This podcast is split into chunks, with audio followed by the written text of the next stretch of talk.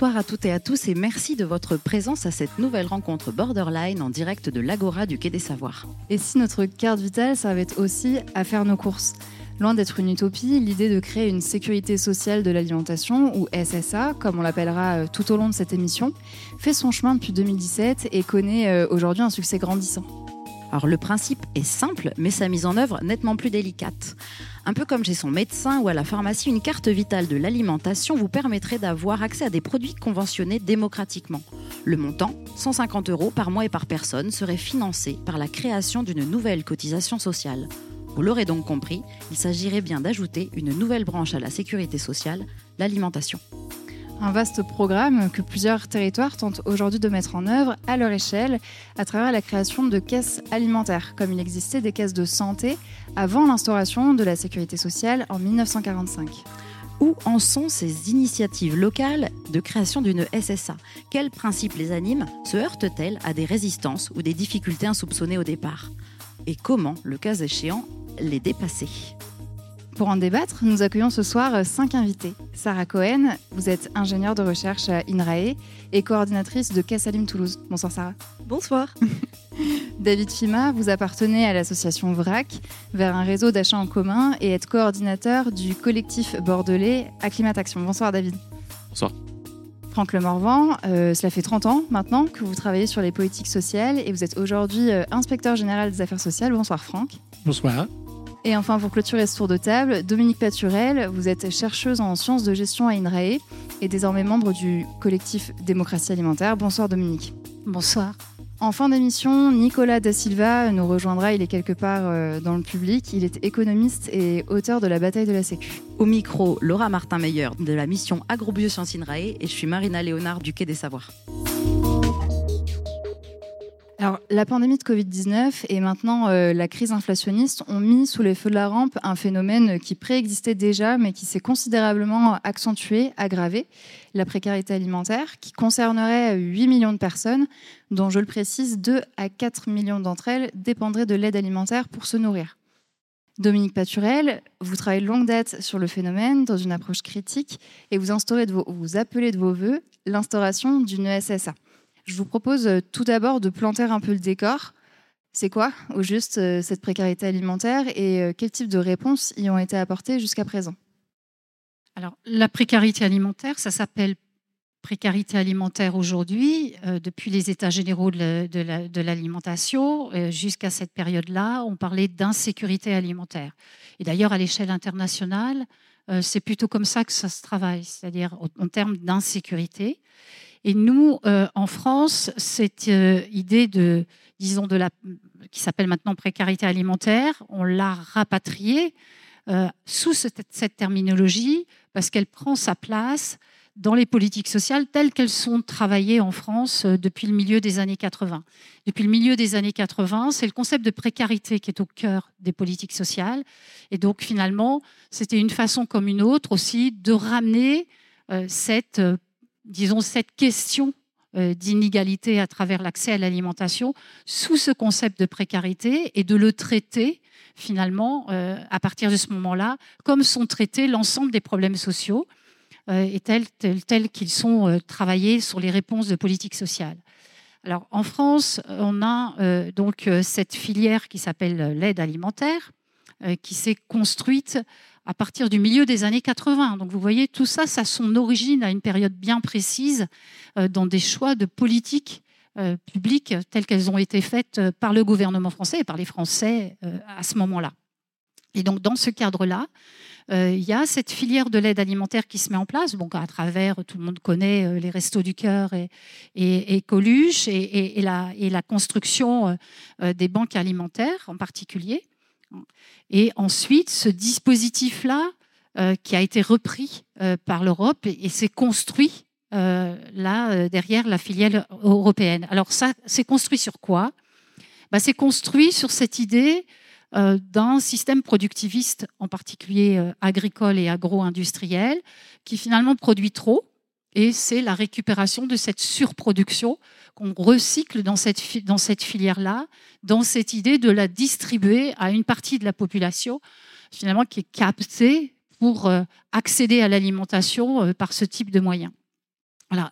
la question du chiffrage du nombre de personnes, euh, c'est un problème qui commence à se résoudre un peu, je dirais, dans la mesure où jusqu'à maintenant, finalement, c'était compté essentiellement par les opérateurs de l'aide alimentaire, et d'où ces chiffres de 8 millions hein, qu'on entend, etc.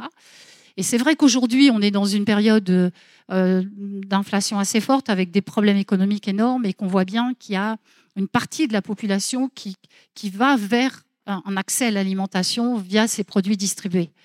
donc ça nous pose de façon très claire aujourd'hui euh, des questions démocratiques, hein, puisque ça veut dire euh, quoi? Finalement, d'une part, euh, de penser qu'on peut continuer avec un système de production de cette nature-là, dont l'objet est de, produire beaucoup, qu'on va recycler via euh, une filière de cet ordre-là. Et d'un point de vue démocratique, surtout, c'est euh, comment et pour quelles raisons doit-on accepter qu'une partie de la population soit assignée finalement à accéder à l'alimentation via ce type de, filière? Et donc c'est sur cette, sur cette base-là que vous, vous, souhaitez voir instaurer une, sécurité sociale de l'alimentation.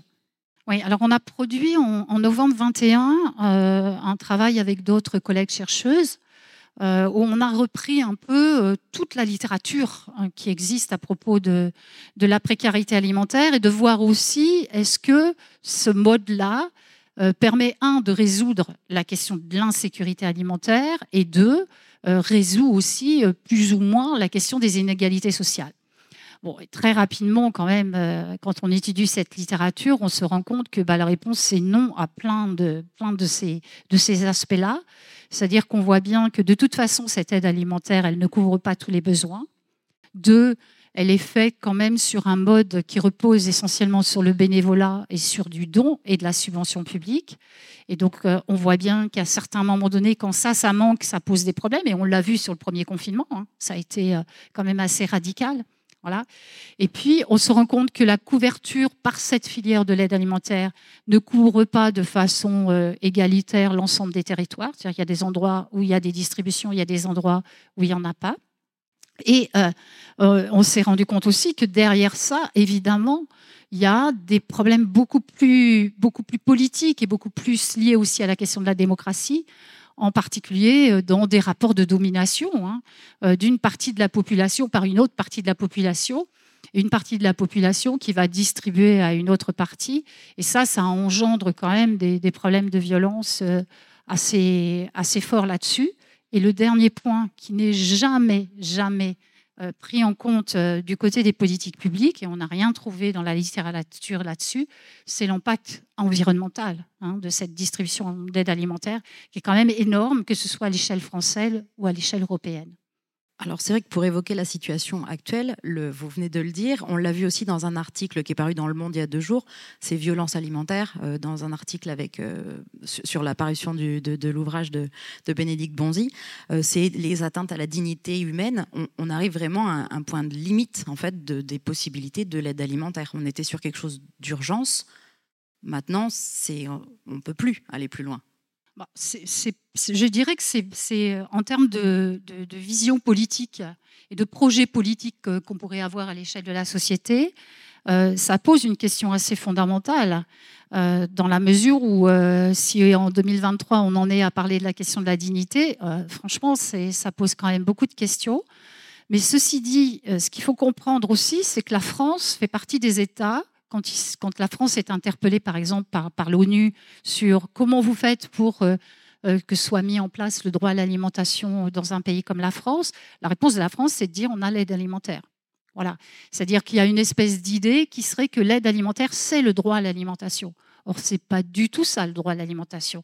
Le droit à l'alimentation, c'est celui effectivement d'avoir accès à une alimentation dans le respect des choix alimentaires et des cultures alimentaires et des personnes. Ça, c'est une première chose. Mais par contre, euh, c'est intéressant de pousser les choses beaucoup plus loin parce qu'on se rend compte aussi que ce droit à l'alimentation, il est complètement subordonné en réalité à l'échelle mondiale aux accords commerciaux. Ce qui veut dire que de toute façon, l'espace politique pour faire respecter ce droit à l'alimentation, dans des pays comme la France ou dans un marché européen comme, comme, comme le nôtre, euh, il est minuscule. Hmm. Et donc le marché européen permet de respecter le droit à l'alimentation, enfin je veux dire non, pardon, l'inverse, le droit de l'alimentation, c'est-à-dire il y a une législation extrêmement importante sur le droit commercial, sur le marketing, et l'espace du droit à l'alimentation, il est extrêmement petit en réalité. C'est pour ça que nous, on, propose du coup de réfléchir à ce qu'on appelle le droit à l'alimentation durable. C'est pas juste pour faire joli, mais c'est simplement pour dire le droit à l'alimentation, il n'a de sens que si on fait rupture aussi avec cette domination des accords commerciaux et du coup qui soutiennent euh, le système alimentaire mondialisé. Et les accords commerciaux, euh, on va en reparler quand on soulèvera la question des, échelles hein, euh, qui, se pose ben, très fort hein, avec ce sujet de, de SSA. Franck Lemorvan, vous avez présidé le groupe de concertation euh, d'un avis du Conseil national de l'alimentation, qui est une instance euh, consultative placée auprès du Premier ministre, il me semble. Euh, cet avis, publié l'an dernier, s'intitule justement Prévenir et lutter contre la précarité alimentaire. Alors, est-ce que, en ce sens, vous rejoignez les analyses de Dominique? Alors, il est clair que le, groupe que, j'animais était un groupe qui représentait la totalité de du, monde à la fois agricole, disons toute la chaîne alimentaire depuis la production jusqu'au consommateur. Et, donc forcément, euh, on ne peut pas dire que le constat de ce groupe, qui, est un constat qui, s'est euh, inclus sur, euh, comment dire, le, des communs dénominateurs, forcément une, concertation, une négociation. Donc on peut pas rejoindre, il rejoint complètement ce qui a été dit, parce que là c'est une position très engagée, très, très voilà, personnelle. Donc voilà. D'ailleurs, je pourrais aussi de temps en temps me permettre des positions personnelles. Mais là, si je rends compte de, ce qui est dans, cet avis, euh, il y a quand même une, large part du constat qui est confirmé, effectivement. Et donc, en gros, si je ne vais pas reprendre tout l'avis, ce serait, serait très long, mais si on reprend les, quatre grands sujets qu'on a traités, le premier sujet, c'est déjà la difficulté à connaître euh, le phénomène. Euh, même si, comme l'a dit euh, Dominique Couturel, il y a un progrès sur ce point. Le simple fait, par exemple, que vous avez dit tout à l'heure en introduction, on est entre 2 et 4 millions de personnes qui vont à l'alimentaire. C'est fascinant. C'est un point essentiel. Euh, on est du simple double. Et c'est les estimations de l'INSEE, à comparer avec des chiffres qui vont jusqu'à 7 millions de comptes ouverts dans les associations d'alimentaire. Donc on a un, énorme problème en France de connaissances statistiques du phénomène, euh, qui est lié aussi à une question de définition. Bon, je ne vais pas rentrer dans, enfin, alors très très loin dans le débat, mais en tout cas, ce qui est sûr, c'est que là, il y a un besoin, un besoin d'affinement de la connaissance et, le travail est en cours, mais il est essentiel. Le deuxième point, euh, alors là, pour le coup, euh, a dit plusieurs choses et c'est vraiment, c'est confirmé et de manière consensuelle, parce que pour le coup, tant les recommandations ont été débattues, certaines ont fait l'objet de, comment on de dissensus, autant le constat est partagé l'aide alimentaire, telle qu'elle est aujourd'hui, ne permet pas de répondre seule à la précarité alimentaire. Et d'ailleurs, elle, n'a pas, elle ne peut pas avoir cet objet-là. Comme vous l'avez dit, d'ailleurs, au départ, elle a été conçue pour répondre à une situation d'urgence. Elle n'a pas été conçue pour répondre de manière structurelle, durable à ces problèmes de précarité. Et, ça, alors, on y reviendra si vous voulez, on ne va pas reprendre tous les, tous les défauts, mais disons que euh, moi, deux points. Alors là, pour le coup, je vais, me permettre de piocher dans, le constat des choses qui me sont particulièrement chères parce que j'avais travaillé dessus avant et que c'est pour quelqu'un qui travaille depuis 30 ans sur les politiques publiques, c'est assez problématique.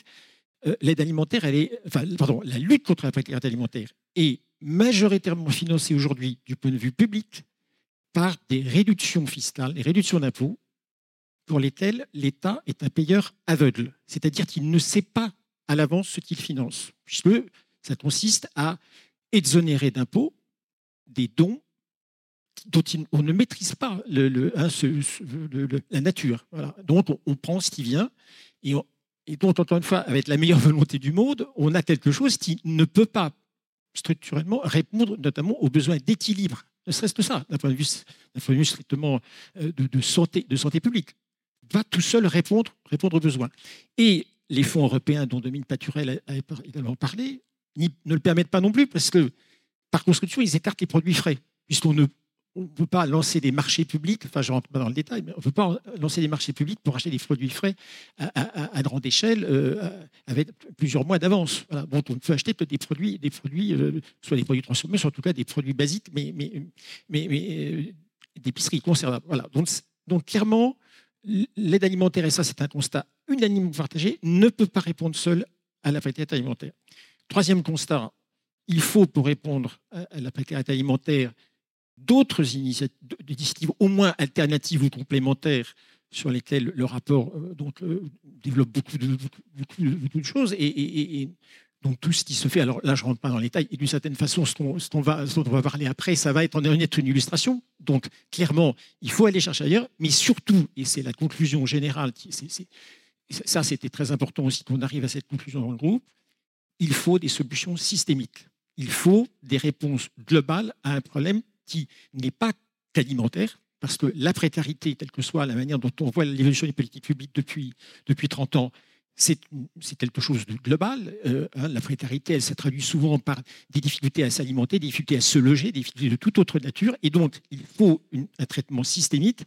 Et c'est pour ça que le, que le, groupe a été amené à se dire, parmi ces solutions systémiques, il y a à se poser la question de la sécurité sociale de l'alimentation. Je vous remercie euh, pour ces éléments de cadrage précieux.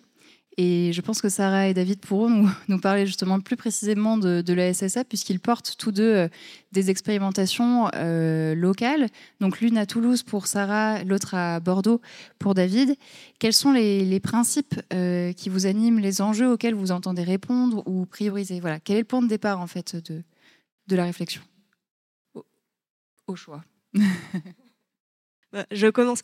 Euh, je pense que les enjeux dans lesquels euh, on s'intègre, ce sont ceux euh, du collectif Sécurité sociale de l'alimentation, enfin en tout cas pour ma part, parce que c'est comme ça que j'ai découvert la sécurité sociale de l'alimentation. Et c'est pour ça que j'ai eu envie de monter cette expérimentation à Toulouse.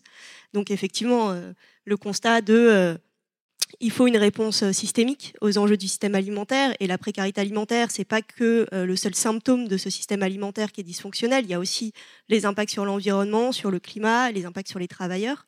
Donc c'est comment on répond de manière globale à l'ensemble de ces questions-là. Et euh, une réponse qui soit universelle, non stigmatisante, qui soit macroéconomique, qui permette de mettre à égalité tous les territoires. et euh, et voilà, enfin voilà, c'est principalement, principalement ces enjeux, ces enjeux-là. Euh, et donc euh, à Toulouse, en fait peut-être juste un mot sur le collectif SSA parce qu'on n'en a pas dit grand-chose. le collectif Sécurité sociale de l'alimentation, c'est à la base 14 organisations, enfin bon à la base on est 4, puis ensuite 14 organisations nationales qui partagent ce constat-là et euh, pour répondre à ce constat-là, propose d'instaurer euh, une, sécurité sociale de l'alimentation. Et aujourd'hui, on est en train de euh, refonder ce collectif SSA avec toutes les dynamiques locales en France qui portent des expérimentations SSA dont Toulouse, dont Bordeaux, dont l'Alsace, Lyon, Montpellier, etc. donc nous, ce qu'on cherche à faire à, Toulouse, c'est créer une expérimentation qui s'inspire au plus près du fonctionnement d'une caisse locale de sécurité sociale de l'alimentation. Donc créer une caisse citoyenne d'alimentation euh, qui fonctionne euh, de manière démocratique pour conventionner des produits euh, alimentaires et que ce conventionnement soit fait par les habitants pour ensuite contractualiser avec les professionnels de l'alimentation, les producteurs, les artisans, les restaurateurs, les magasins, etc. Et soutenir euh, à la fois les personnes euh, qui ont peu de budget pour leur alimentation et les professionnels de l'alimentation qui euh, sont engagés dans des pratiques durables. voilà, bon, j'arrête là et puis je, dirai peut-être un mot après. alors, si j'ai bien compris, vous faisiez référence à la, aux, principes fondamentaux qui vous rassemblent ces 14 acteurs au sein du collectif pour une CSA. David, est-ce qu'il y en a d'autres ou est-ce que vous avez d'autres choses à ajouter à ce propos? Euh, oui, donc le, collectif Acclimatation est un collectif girondin, donc on est sur euh, euh, des territoires ruraux et la métropole, important de le, préciser. on a construit des, constats bah, avec les acteurs du territoire girondin, du travail social, de l'accompagnement sur l'agriculture et l'alimentation durable. Euh, et la recherche, c'est un peu le, ciment de notre collectif. Euh, il y a trois ans, hein, il est tout neuf ce, collectif Acclimatation. Et euh, disons que voilà, la littérature, tout, ce qui a été posé là fait écho en fait aux constats qui sont plus opérationnels, plus de l'ordre du quotidien. oui, de plus en plus de personnes qui viennent solliciter l'aide alimentaire. Voilà, des choses qui sont dans, le ressenti, dans le constat. et on s'aperçoit qu'on on peut, pas toujours, mais en faire un problème plus structurel. Donc le, le, réflexe, en fait, si je parle vraiment de, depuis le, collectif Acclimatation, c'était de se dire, OK, on, fait des, on, a des, on, a des initiatives, on a des bouts de solutions, mais il y a il y a quelque chose qui, ne suffit pas dans ce qu'on fait. Euh, il faut qu'on aille plus loin. Et, euh, donc, cette, idée, euh, ce collectif SSA, et, l'idée qui porte d'une sécurité sociale de l'alimentation, avec nous, ce qui nous a parlé, le principe de se réapproprier finalement la, la, planification et la gestion de ce que peut être une politique de solidarité alimentaire, une politique de lutte contre la pauvreté, de lutte contre les inégalités, euh, gérée par euh, des citoyens. Ça nous a parlé. et, c'est un peu par là qu'on est rentré. Et le collectif SSA a été donc voilà, on est une dizaine d'organisations. pour moi et maintenant de plus en plus pour les membres du collectif, un endroit pour venir bah, se nourrir, affirmer, nuancer les constats, euh, venir euh, comprendre comment euh, d'autres s'en saisissent. C'est nous ce qui nous a poussé à se dire on pourrait faire quelque chose. c'est de constater que d'autres aussi se disaient bon, mais maintenant on est bien conscient que le, chemin est loin, mais qu'il faut passer à l'action on avait eu une vague idée euh, au tout début d'Acclimatation qui était de dire bah, si, euh, si on réunissait une grande assemblée euh, citoyenne pour écrire, ça serait quoi cette SSA Mais on s'est dit bon, ben, c'est peut-être un peu fou. on verra où ça nous mène, on verra s'il y a vraiment des gens intéressés. Donc on l'a un peu laissé de côté. Puis en fait, on avait avancé, il y avait vraiment des actions concrètes, une coopération existante. Et je pense que c'est ça aussi qu'il faut dire avant d'attaquer ces répondre à des enjeux aussi forts et de manière euh, globale suppose de, un, pas y aller tout seul. Euh, et donc, pas y aller tout seul, ça veut dire prendre le temps de se connaître et de coopérer. Donc aujourd'hui, il n'y a plus seulement les 10 structures d'acclimatation, il y a un conseil départemental et une commune, enfin la ville de Bordeaux, où on a pris le pari d'avoir un partenariat ensemble pour amener une réponse et euh, une quarantaine de citoyens en fait, qui sont euh, depuis six mois euh, au travail pour ben, déconstruire certaines idées reçues. Donc je fais un écho et après je laisse la parole. Par exemple, on a beaucoup parlé de l'aide alimentaire qui est un des aspects. donc la méthode consistait à, ben, déconstruire durant la moitié du temps ce qu'on pensait savoir. Et il nous semblait qu'il y avait une idée reçue qui était que ben, l'aide alimentaire permet de lutter contre la précarité alimentaire. Euh, et, la réponse finalement était assez proche des constats euh, des citoyens qui l'ont travaillé. Euh, c'était de dire elle est non, elle ne permet pas de lutter contre la précarité alimentaire, mais parce qu'elle n'a pas été créée pour ça en fait. Elle n'a pas été pour lutter, elle n'a pas été créée pour lutter contre la précarité, elle a été créée pour lutter contre, pour répondre à une urgence à un moment donné, aider à finir les fins de mois, et c'est devenu une réponse structurelle. Donc après, je ne reviens pas sur tout ce qui a été dit. Donc nous, c'est un peu dans cette dans, dans cette lignée-là qu'on s'inscrit. Donc si on peut se permettre une petite synthèse, mais vous complétez si j'en oublie des bouts, la SSA, on est sur une approche systémique avec du faire ensemble qui répond à différents enjeux sociétaux, sociaux, environnementaux et sanitaires. Ça, c'est les éléments partagés. Et après, effectivement, c'est une question de curseur et d'appropriation. De, Jusque-là, on, on, est OK. Oui, je pense qu'on peut, on peut affirmer qu'il y, y, a quand même un principe de, Dominique l'a cité, de droit à l'alimentation durable. Donc il y a quand même un, engagement sur une transition vers un, type euh, de système agricole et alimentaire qui est assumé. Euh, et il y a euh, ce choix du faire ensemble, un choix démocratique de, reprise en main, d'autres façons en fait de faire de la politique publique. et enfin, un autre principe, c'est, mais on y reviendra, mais enfin c'est pas tellement un principe, mais c'est de, si, de dire qu'il y a du déjà là, euh, où il y a eu du déjà là, hmm. et que c'est rassurant de, de se dire que finalement il n'y a pas si longtemps à l'échelle de notre histoire, euh, en France, on est et encore justement, on n'est pas allé voir suffisamment ce qui se faisait ailleurs. Ben, à un moment donné, euh, des travailleurs ben, ont décidé de, de, mettre en place un système qui s'appelait la sécurité sociale. Donc ça veut dire que si l'on fait, pourquoi pas nous?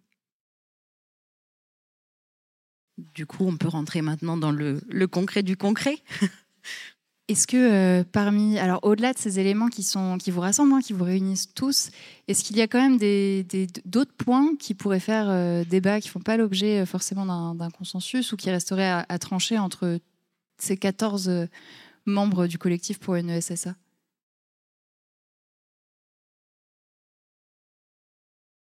Euh, bon, déjà dire qu'aujourd'hui, on est euh, une quarantaine hein, dans le collectif parce qu'on fusionne 14 euh, organisations nationales et 26 dynamiques locales qui, vont, voilà, qui expérimentent ou qui portent localement le projet. je pense que ce qu'on peut dire, c'est bon, sur le consensus, effectivement, bah, on, partage un socle commun, le projet de sécurité sociale de l'alimentation avec ses trois piliers. Euh, au niveau de la stratégie, euh, bah, voilà, il y, a plus de points d'achoppement, mais euh, on est tous d'accord sur le fait qu'il nous faut une mobilisation citoyenne forte pour construire un rapport de force qui permette de mettre en place cette sécurité sociale de l'alimentation et qui permette aussi que si une, loi passait pour prélever de la cotisation sociale, pour allouer un budget, etc., à des citoyens pour de l'alimentation, euh, cette, euh, ce, projet-là soit pas dévoyé euh, comme l'a pu être bah, la sécurité sociale. Et, et, que ce soit pas aussi une porte d'entrée, un gouffre pour l'agro-industrie et tous les lobbies. Donc on a besoin voilà, d'avoir une, une, forte mobilisation sur ce projet, une forte appropriation sur ce projet. Et c'est en ça que les dynamiques locales sont vraiment partie prenante de la stratégie du collectif. Euh, ensuite, sur les points de dissensus, enfin, c'est pas tellement des points de dissensus, mais plus des points de, discussion. Euh, mais après, les autres compléteront. Hein. Euh, il me semble qu'il y en a, ben, au, niveau du socle commun, les points de discussion, c'est actuellement le financement. Enfin, comment on finance cette sécurité sociale de l'alimentation, sachant qu'il y a deux propositions qui ont été faites. Une par Ingénieurs sans frontières Agrista, dont je fais partie, et qui est l'association par laquelle je suis rentrée dans le collectif Sécurité sociale de l'alimentation. Euh, et euh, une qui est euh, proposée par Réseau Salariat, donc une autre association historique du collectif.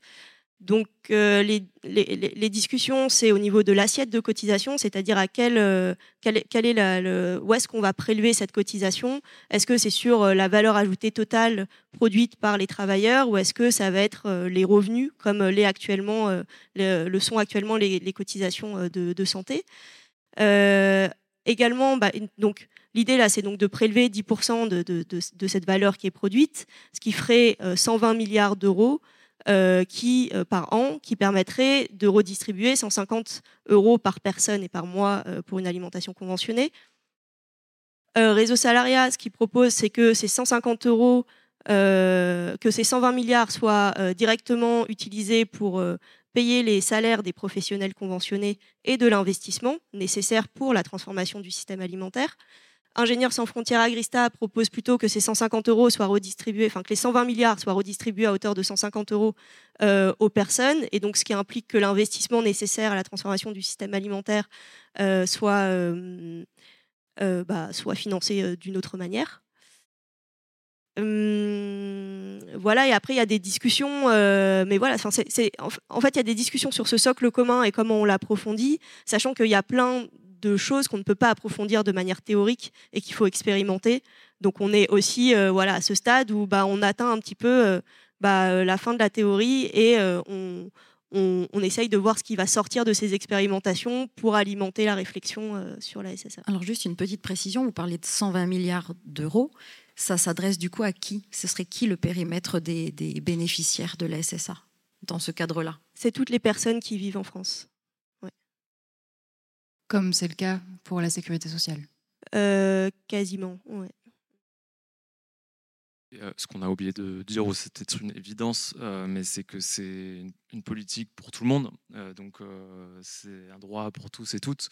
Donc il n'y a pas de distinction. voilà, faut le redire et l'affirmer. L'universalité, c'est un des, principes qu'on l'a pas mis en avant, mais il est, il est essentiel et il tranche avec ben, justement la, tradition des, des politiques de lutte contre la pauvreté ou la précarité. Donc, euh, euh, plus de politique pour les pauvres, une politique pour tout le monde pour lutter contre la pauvreté. C'est effectivement pour ça que je me permettais cette, Ouais. euh, cette précision, parce qu'on parle de l'aide alimentaire, on n'a pas parlé des chèques, mais c'est- aussi quelque chose qui est un peu derrière. Et effectivement, c'est toujours visé sur une certaine population, sous, mo- sous, sous nécessité de revenus, etc. Ce qui n'est pas le cas de la SSA. Et euh, donc après, moi, je peux réagir sur, euh, comment dire, des, euh, à la fois des, discussions ou des divergences sur euh, ce qui peut être perçu comme le, le modèle euh, et sur finalement des stratégies locales hum, qui euh, mettent en œuvre chacune à leur niveau comment elles le pensent. Et euh, pour euh, reprendre ce que tu dis, euh, moi, je le percevais comme... euh, Enfin, je suis arrivé plus tard dans le collectif national, mais comme... euh, un, peu de voilà de, de modèle quoi. Soit créer quelque chose de, une filière euh, nouvelle euh, ex nihilo de la production jusqu'à la distribution où on pourrait presque se passer de, de- payer sa, son alimentation ou s'appuyer sur l'existant et ne pas s'empêcher de créer des, filières nouvelles via la cotisation. Mais je rejoins complètement la, la, la modélisation elle s'arrête peut-être là, parce qu'en en fait, on parle de, de, de modèle sur quelque chose qui n'existe même pas. Donc, euh, en fait, on n'a pas forcément à, se mettre euh, d'accord, puisque, euh, et on, en- le voit aussi au niveau des déclinaisons locales sur des petits bouts. Après, donc, ça fait six mois qu'avec euh, 40 citoyens, on est en train d'élaborer une charte de conventionnement et des produits pour tester quelque chose en Gironde. On, a, voilà, on est en train de se dire qu'il faut à un moment donné qu'on qu'on arrête de phosphorer parce que la pratique va nous apprendre euh, beaucoup plus et c'est notre capacité voilà, à, à revenir sur ce qu'on a imaginé euh, en théorie qui sera adapté. Donc c'est- un point et ça c'est important de, de- de préciser ça, c'est que on, on disait, je disais avant euh, d'arriver sur, cette, sur ce plateau, euh, il y a six ans, on parlait pas du tout de ce sujet-là, on parlait pas du Mhm. tout de précarité alimentaire. Aujourd'hui, on a mm, bah, la, la- la conjoncture, l'actualité, malheureusement, a donné raison à ceux qui avaient, euh, comme vous, euh, travaillé dessus, posé des constats. Euh, donc, on voudrait des solutions tout de suite maintenant. Euh, sauf que euh, bah, c'est pas aussi simple que ça. C'est pas aussi simple que ça. Et euh, de la même manière qu'il y a six ans, on, on se battait pour poser la question de la bonne manière. Euh, Aujourd'hui, on n'est pas en train de dire qu'on a trouvé le, le modèle parfait. Par contre, on a euh, des chemins où on estime qu'on est au stade où il faut passer à l'action, il faut passer au stade de l'expérimentation. Euh, c'est peut-être un mot qu'on va beaucoup répéter. Mhm. Euh, mais oui, parce qu'en fait, c'est finalement, nous, on est finalement que des, des associations, des opérateurs euh, locaux euh, qui pallient à des manques de la société ou qui portent des idées. Mais là, on s'engage sur un chemin qui est de dire, ben, euh, en fait, on propose une nouvelle manière de construire des politiques publiques, c'est-à-dire de- d'expérimenter en ayant un regard critique, euh, sans pour eux- et surtout en s'interdisant, même si on le fait toujours un peu, mais en, mettant des garde-fous pour nous le rappeler à l'ordre, de défendre un modèle précis. Et euh, enfin, dans l'idée, je pense que j'en perçois euh, de ce qui fait euh, peut-être consensus ou qui est partagé aussi dans le collectif euh, SSA, c'est que euh, euh, la- si elle voit le jour, cette sécurité sociale, elle repose sur une, euh, grande autonomie euh, des euh, caisses locales, une grande adaptation euh, au- territoire et, à ce qui se fait leur spécificité. Donc, euh, ça veut dire forcément une, déclinaison un peu euh, différente de ce socle commun. Franck, euh, alors vous n'êtes pas dans l'expérimentation, mais vous vous intéressez de très près aux, aux politiques publiques et vous avez réfléchi à toutes ces questions avec le Conseil national de l'alimentation. Est-ce que euh, les éléments là qui nous sont parvenus, qui sont assez consensuels ou alors euh, qui restent encore à trancher, est-ce que, est que cela reflète la position du CNA Vous m'aviez confié que Non, chaque- élément faisait débat.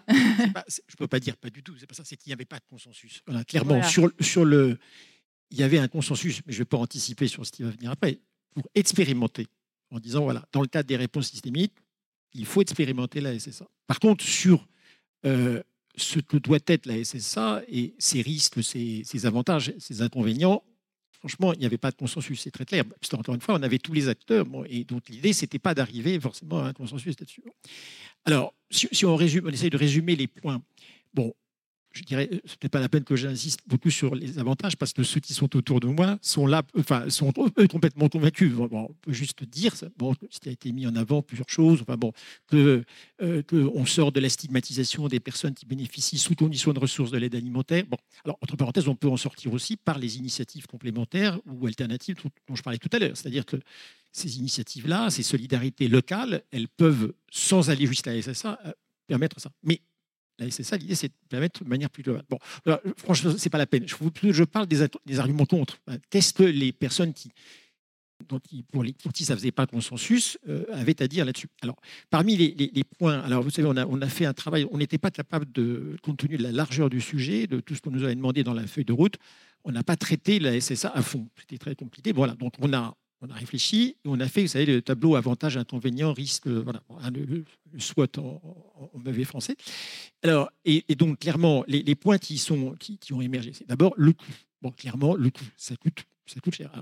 donc, ça, c'est très clair. C'est le coût et l'acceptabilité. C'est-à-dire, est-ce qu'aujourd'hui, effectivement, la totalité des, des, des, cotisants potentiels accepteraient, alors certes, contre, contre contre-retour, puisque pas un retour proportionnel, évidemment. Hein, chacun contribue selon ses moyens et chacun reçoit selon, ses, selon des besoins normés. Enfin, voilà, Bon, mais clairement, voilà, il y a une question là-dessus. Il y a une question sur euh, euh, le risque que aussi, ce qui est plus subtil, euh, moins évident, mais que, que la, le, on ne puisse pas répondre localement à la demande. C'est-à-dire, est-ce que sur tous les territoires, on va trouver de quoi fournir ce panier de 250 euros? Hein, euh, euh, Et si ce n'est pas le cas, est-ce qu'il n'y a pas, par exemple, un des, points, il y avait un groupe de travail qui, euh, en même temps que, le nôtre sur le, les nouveaux comportements alimentaires. Et donc, ce groupe avait réfléchi au sujet, de la précarité, de l'alimentation, et avait dit, mais attention, si vous, si vous, ils, nous ont alertés, ils nous ont envoyé une contribution en disant, si, on fait ça, et qu'il n'y a pas assez de, réponses, et si on finance quand même, il y a un risque macroéconomique, inflationniste. Euh, bon, voilà. voilà. le type de le hmm. type d'éléments. Et puis il y a des freins aussi. Il y a l'idée que, par exemple, on ne puisse pas le faire à cause du droit européen. Bon, euh, du droit international, du fait des traités de libre-échange. Voilà. C'est tous ces arguments-là. Alors, après, moi, je peux dire sur un certain nombre de points ce que je, pense. Mais bon, en tout, mais en tout cas, ce qui est sûr, c'est qu'il n'y avait donc pas de consensus. Par contre, il y avait consensus sur l'idée qu'il fallait essayer, il fallait expérimenter. Et quand je dis expérimenter, même si j'anticipe un tout petit peu, mais je ne vais pas développer parce que je pense que vous voulez qu'on en parle plus tard euh, de manière plus précise, mais les expérimentations, elles existent déjà. Il y a des choses qui se font, hein, mais, mais, comme vous l'avez dit, elles se font de manière volontaire. Euh, on est un peu dans la, comme dire, comme la, sans, sans aucune caractère péjoratif, la préhistoire de la sécurité sociale. Hein. La sécurité sociale, elle est née comme ça aussi. Et, donc l'idée, c'est de faire une expérimentation légale, c'est-à-dire ce qui est possible. C'est-à-dire que vous avez un article 37.1, je ne vais pas faire mon, prof de droit, mais, voilà, je ne suis pas, mais il y a un article de la Constitution qui permet d'expérimenter des choses qui sont, sur le papier, puisqu'on le ferait que localement, contraires au principe d'égalité. On créerait des droits, on créerait des cotisations sur un territoire qui n'existeraient pas partout. Mais ça, c'est juridiquement possible, parce, si c'est encadré par la Donc c'est à ça que le, groupe a abouti en termes de, alors pas dire complètement consensus, mais en tout cas majoritairement sur cette idée d'effectivement, euh, euh, à défaut d'être certain des différentes. Euh, alors oui, pardon, un tout petit point, je suis peut-être trop long, mais il y a un point aussi qui est de manière très surprenante, on peut l'imaginer, a fait, a fait débat, c'est la question de l'universalité. Parce qu'en en fait, contrairement à ce qu'on pourrait dire, une partie des personnes on a fait de la participation citoyenne. Hein. On a, je ne rentre pas dans le détail, mais on a consulté les citoyens, on, les a associés à notre réflexion.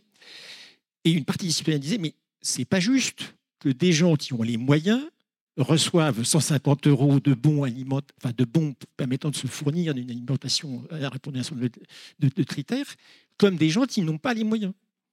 Et la réponse qu'on peut apporter, c'est ben, par l'universalité qu'on garantit l'acceptabilité et, et, et l'absence de stigmatisation, etc. Voilà. Mais n'empêche, ça fait débat, y compris au sein des personnes, hein, dont je rappelle qu'une partie d'entre elles étaient des personnes qui avaient vécu la précarité alimentaire. Voilà. Donc pour dire qu'il y a plein de questions qui se posent sur le principe et que bon, c'est pour ça qu'il est indispensable de passer par cette expérimentation, mais une expérimentation dans le cadre qu'on cherche, il y a de la sécurité sociale pour voir, effectivement, pour voir ce qui peut bloquer et ce qui ne bloquera pas.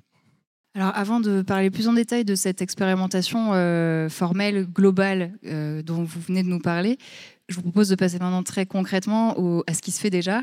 Euh, donc, les expérimentations locales que, que vous portez, Sarah et David. Ce que j'avais cru, ce que j'ai compris de, ces expérimentations, c'est que vous, créez des caisses, euh, comme il existait des caisses de santé par le passé, et chacun euh, expérimente euh, un peu des choses selon les spécificités de son territoire. Alors justement, qu'est-ce que vous tentez, vous, d'expérimenter? Quel levier vous actionnez? Et aussi avec quelle marge de manœuvre? David? Alors, on n'a pas commencé.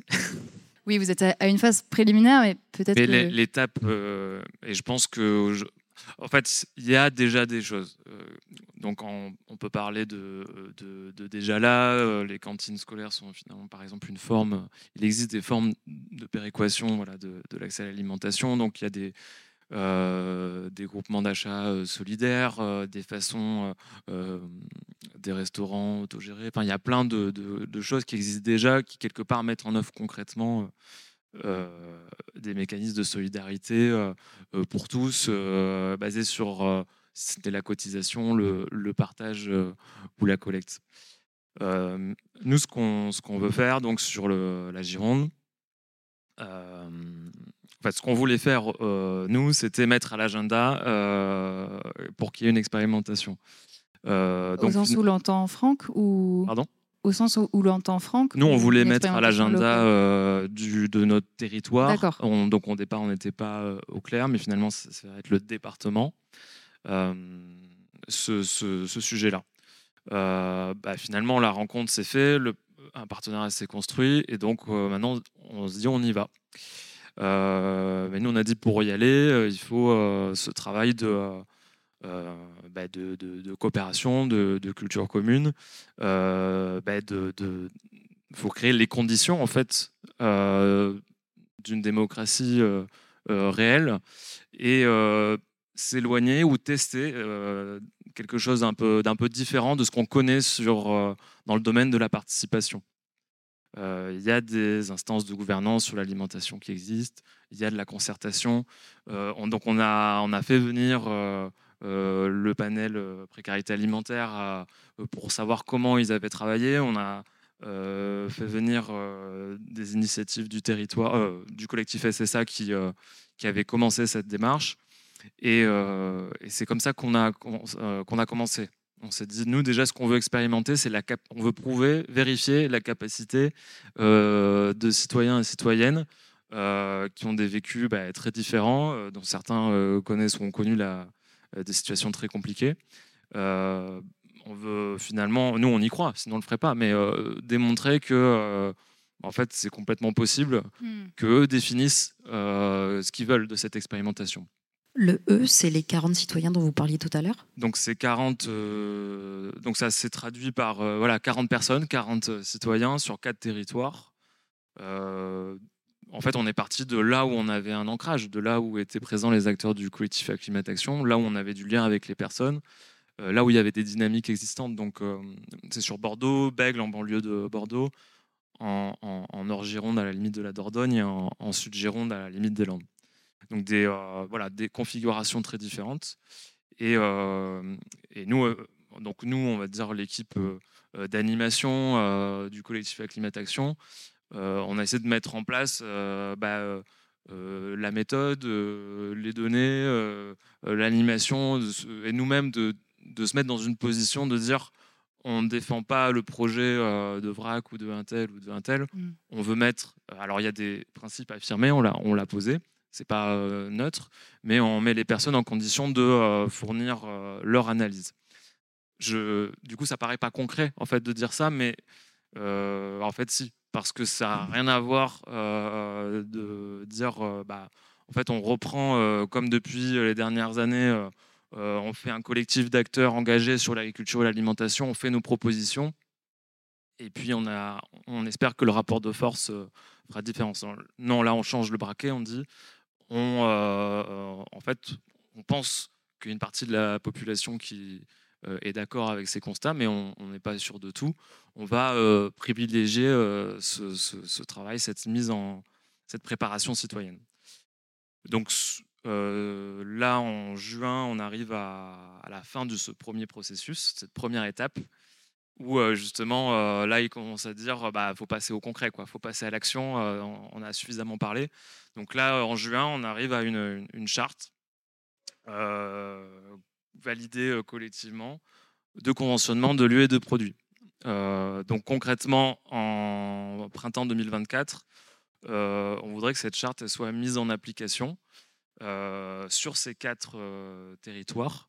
Donc oui, on risque de parler de caisse locale, mais pour l'instant, on en est à définir cette règle commune hmm. et effectivement à définir avec nos partenaires, donc le département, la ville de Bordeaux, Acclimatation et ben, en fait les espaces de négociation. je parle beaucoup finalement de participation et du processus, mais en fait on est là-dedans. Aujourd'hui, c'est ça qu'il faut dire. C'est qu'on a regardé comment a fonctionné la Convention citoyenne pour le climat. on a regardé un peu différentes façons de, faire démocratie directe. Et en fait, derrière des tirages au sort, derrière des... en fait, il y a toujours un filtre, il y a toujours des négociations. Donc en fait, on a essayé de dire euh, ne nions pas qu'il y aura des espaces d'arbitrage politique et de négociation. Euh, et donc en fait, on est en train euh, de négocier ben, quel sera en fait l'espace de, décision et de mise en œuvre concrète.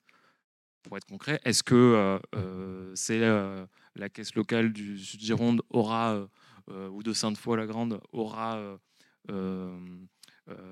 autonomie sur la collecte euh, de l'argent ou de la monnaie qu'on aura mise en place, autonomie sur l'application et l'ajustement du conventionnement, autonomie sur, euh, bah, en fait, sur euh, ces décisions, ou est-ce que ça sera finalement en lien avec une, un, niveau départemental? Voilà, je, je, aujourd'hui, je, je m'avancerai surtout pas sur, sur ce qu'on va décider. Sur la suite des choses, parce qu'effectivement, c'est tout le cadre que vous êtes en train de poser collectivement et les, les, les angles que vous allez choisir. Donc, c'est ce qu'on disait au début, on est vraiment dans quelque chose de très systémique, de, de complètement transversal, qui, qui interroge énormément de questions dans tous les domaines bah, du choix. Alors, c'était une question qu'on avait envie de vous poser. Alors, on la posera peut-être à Sarah, mais on vous laissera répondre.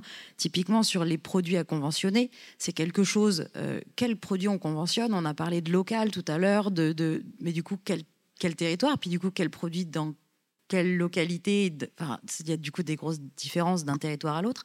Enfin, ça soulève énormément de questions. Puis derrière, comment on les choisit, ceux-là? Enfin, ça je, ça, je sais que ça fait consensus dans la. En tout cas, il y a des points qui ont déjà fait consensus. Donc euh, euh, là, par exemple, il a été euh, a priori validé que chaque caisse locale définirait en fait sa liste de produits selon, bah, selon des rayons géographiques allant bah, donc de 100 km à 250 international. Donc effectivement que ça, par exemple, la question que vous posez, elle soit délimitée défini euh, par territoire. Et quand je dis territoire, c'est euh, on parle de, euh, de bassin de vie, mais là, pour l'instant, même le territoire n'est pas encore tout à fait figé. On est sur quelque chose qui ressemble à quand on est sur Bordeaux, on voit qu'en fait, on est sur un territoire très dense où il y a des territoires dans le territoire. quand on est sur le sud Gironde, on parle de deux communautés de communes.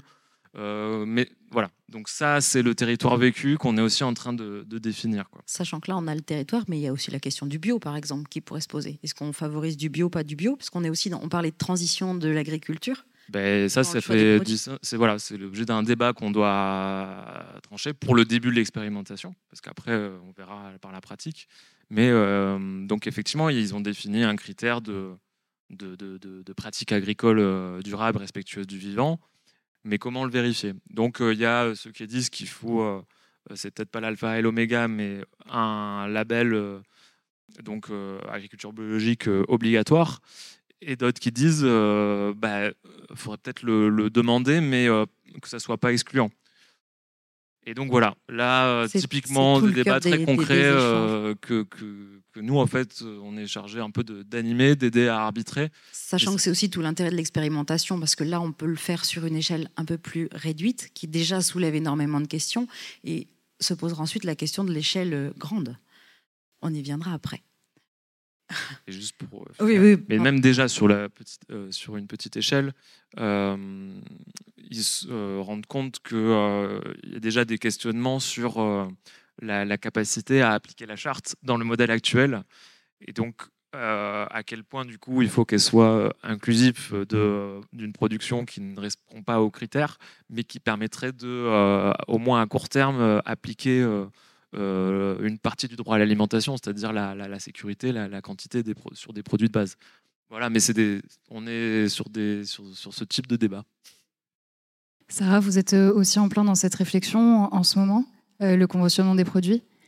Euh, alors, non, on n'est pas encore sur le conventionnement des, produits. Vous êtes sur une euh, phase d'appropriation des, connaissances. et pas dans tous les territoires. Peut-être que je vais reprendre un petit peu, enfin, si, j'ai deux trois minutes, un petit peu en amont. donc, nous, pour le coup, à Toulouse, on a vraiment l'objectif de monter la caisse citoyenne d'alimentation de Toulouse. là où j'ai l'impression qu'à Bordeaux, voilà, il n'y a, pas cet engagement, mais je pense que c'est beaucoup plus prudent et que c'est peut-être aussi de, ça dépend beaucoup des personnalités des gens qui euh, mènent les projets, et, euh, même si on ira certainement tous au même endroit.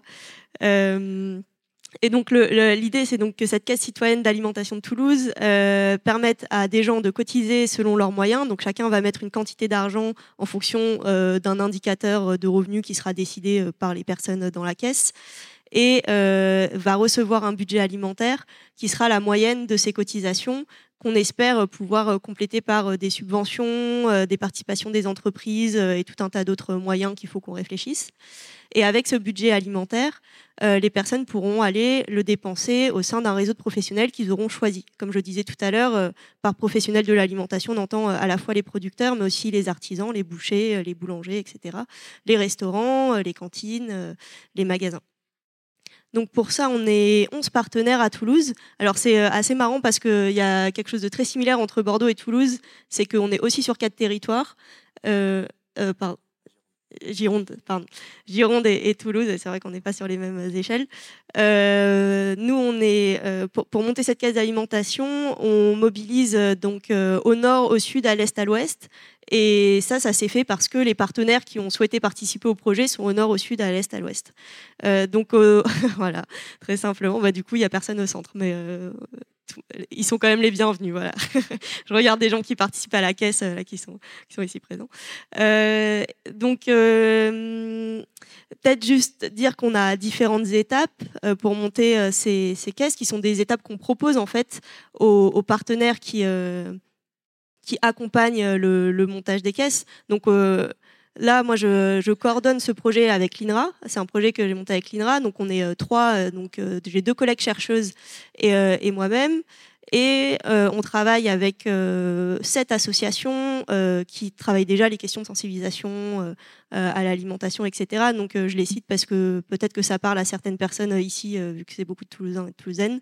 Donc il y a Cocani Alimentaire, le Mama, Caracol, Eden. Euh, avec Eden, on travaille aussi avec euh, Isère Attitude, le Tactique Collectif, les centres sociaux des différents quartiers. Euh, le Sol Violette, qui est la monnaie locale de Toulouse, qui va venir nous aider euh, sur le système monétaire qu'il faudra mettre en place sur le, fonctionnement de la caisse. Le lycée agricole de Toulouse-Osville, l'école d'ingénieurs l'ENSAT, d'ingénieurs agronomes. Euh, et à l'ouest, on est euh, sur euh, aussi une association qui s'appelle Nature Pradette et une association qui s'appelle Le Pavé. Voilà, je regarde si j'ai. Et oui, et le centième singe, pour ceux qui connaissent, qui est un, tiers-lieu à Castanet qui permet l'installation de. Mm. Notamment l'installation de. Je sens que je suis un peu longue, ok. Je vais, accélérer un peu. voilà, d'agriculteurs autour de, de Toulouse. J'espère que j'en ai oublié aucun. Mais bon, on est quand même euh, voilà, pas mal de partenaires. Et parmi ces partenaires, il y en a qui euh, accompagnent le montage des caisses dans leur territoire. Et il y en a qui viennent appuyer euh, certaines étapes du projet. Donc, dans les étapes, on a la première qui est celle de mobiliser les citoyens dans les différents territoires, donc constituer des, collectifs de citoyens qui ont envie de s'engager dans le projet. là, sur deux territoires, donc au nord et au sud, on a fini cette phase-là. Donc, on a des groupes entre euh, on va dire par réunion 12 et 20 personnes euh, qui sont là à chaque euh, réunion. Euh, ensuite, une fois que ces collectifs de citoyens sont, constitués, on rentre dans une phase d'appropriation des enjeux du système alimentaire et de construction d'une compréhension commune du fonctionnement du système alimentaire pour que tout le monde soit euh, bah, en capacité ensuite dans la troisième étape du projet, de réfléchir les critères de conventionnement euh, dont parlait David juste avant. Euh, cette phase-là d'appropriation des connaissances, elle va durer huit mois. Euh, l'idée, c'est vraiment d'aborder euh, de manière suffisamment approfondie l'impact sur la santé, sur les travailleurs, l'impact sur l'environnement, sur le climat, pour voilà, que chacun ait vraiment bah, suffisamment de connaissances pour réfléchir à l'alimentation et au fonctionnement du système alimentaire qu'il ou elle souhaite et donc ensuite en étape 3, donc ce sera à la fois définir euh, bah, donc, ce que David appelait la charte, mais ce que nous on appelle euh, le, cahier des charges. Euh, et qui seront donc les ensembles de, des critères de conventionnement, définir les seuils de cotisation, donc, dont je parlais un petit peu avant, combien je mets dans la caisse en fonction de, de mes revenus, euh, définir le système monétaire. Est-ce que ce sera euh, une carte euh, de type sécurité sociale qui me permettra d'aller faire mes achats auprès du, réseau de professionnels? Est-ce que ce seront des billets? Est-ce que ce seront des QR codes? Enfin voilà, tout ça, c'est des choses que les participants, les, les habitants qui participent au montage des caisses vont décider pour eux et pour leurs caisses. Ensuite, bah, bien sûr, on contractualise avec les professionnels et enfin, on lance le fonctionnement de cette caisse. Donc, euh, c'est des étapes qui euh, ne, se font pas en même temps dans tous les territoires parce qu'en fait, en fonction euh, bah, de l'existant dans chacun des territoires, bah, les choses se font pas à la même vitesse et aussi parce que c'est aussi intéressant d'allonger certaines phases et de voir ce que ça peut changer dans la composition des groupes, etc. Et, je, et, et, on va devoir euh, malheureusement s'arrêter. Euh, en tout cas, enfin voilà, on, aimerait laisser un. Je, dis juste euh, qu'on a un site internet, voilà. Donc, si vous voulez, vous pouvez aller voir et vous aurez toutes les infos que j'ai pas pu donner. On, aimerait laisser la parole au public. On a un grand temps de, de débat qui est prévu. mais avant ça, j'aimerais peut-être, Dominique, que vous réagissiez aux propos que vous avez entendus. Est-ce qu'il y a des choses qui vous ont interpellé, des paradoxes que vous auriez relevés, des pans aveugles de la discussion? Alors, comment dire ça?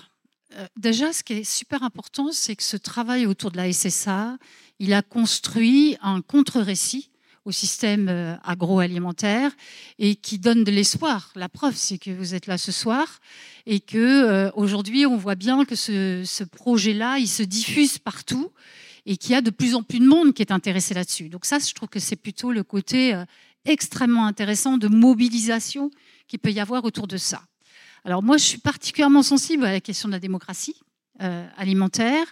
Et quand même, euh, ce qui se passe, c'est qu'on est beaucoup entre nous. Euh, c'est-à-dire que ce projet immobilise en grande partie la classe moyenne qui a l'habitude de réfléchir, de poser des questions. D'ailleurs, nous tous, on est des gens euh, qui appartenons soit à des institutions qui travaillent là-dessus, mais en tout cas, euh, on a aussi derrière nous des cursus de formation qui nous amènent à nous poser des questions là-dessus. Voilà.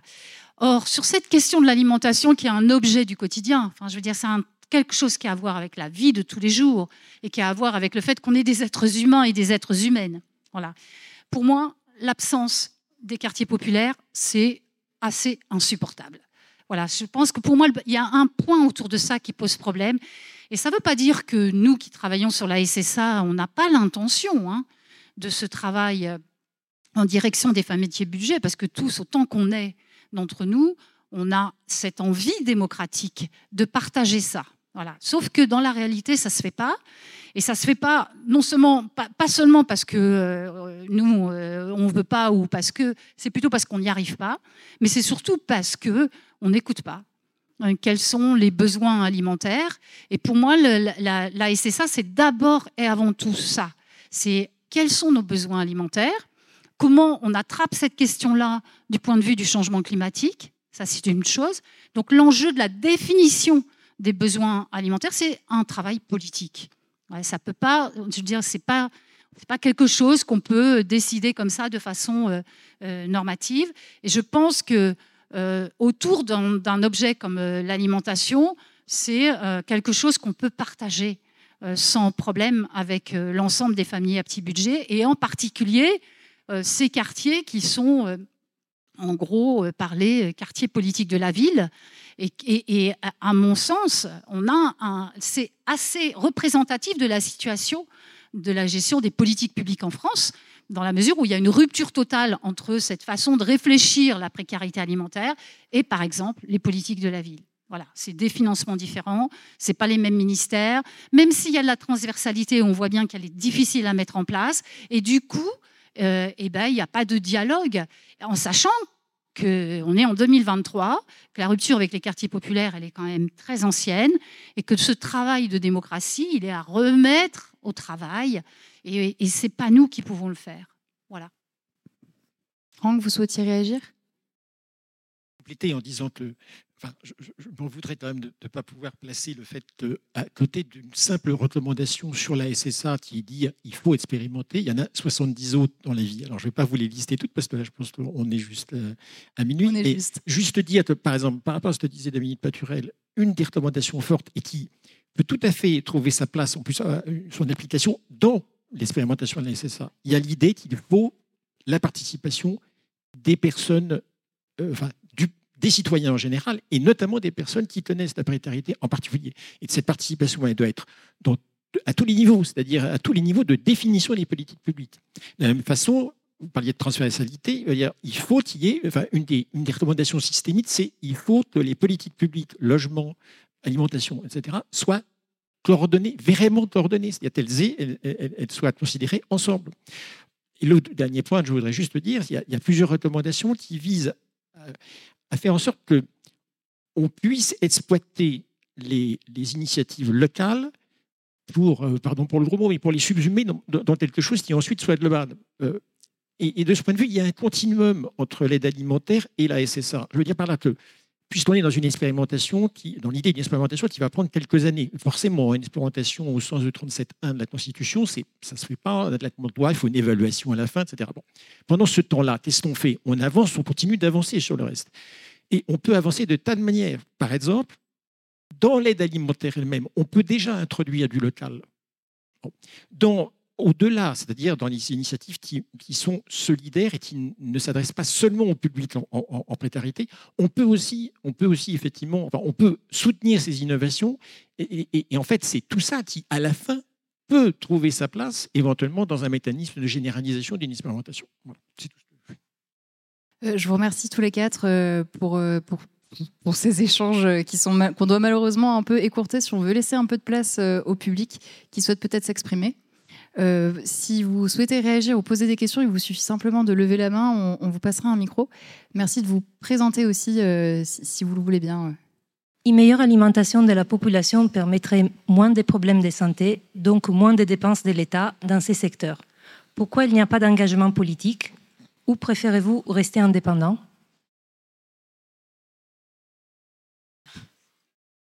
Je pense que ça s'adresse à l'un de vous deux.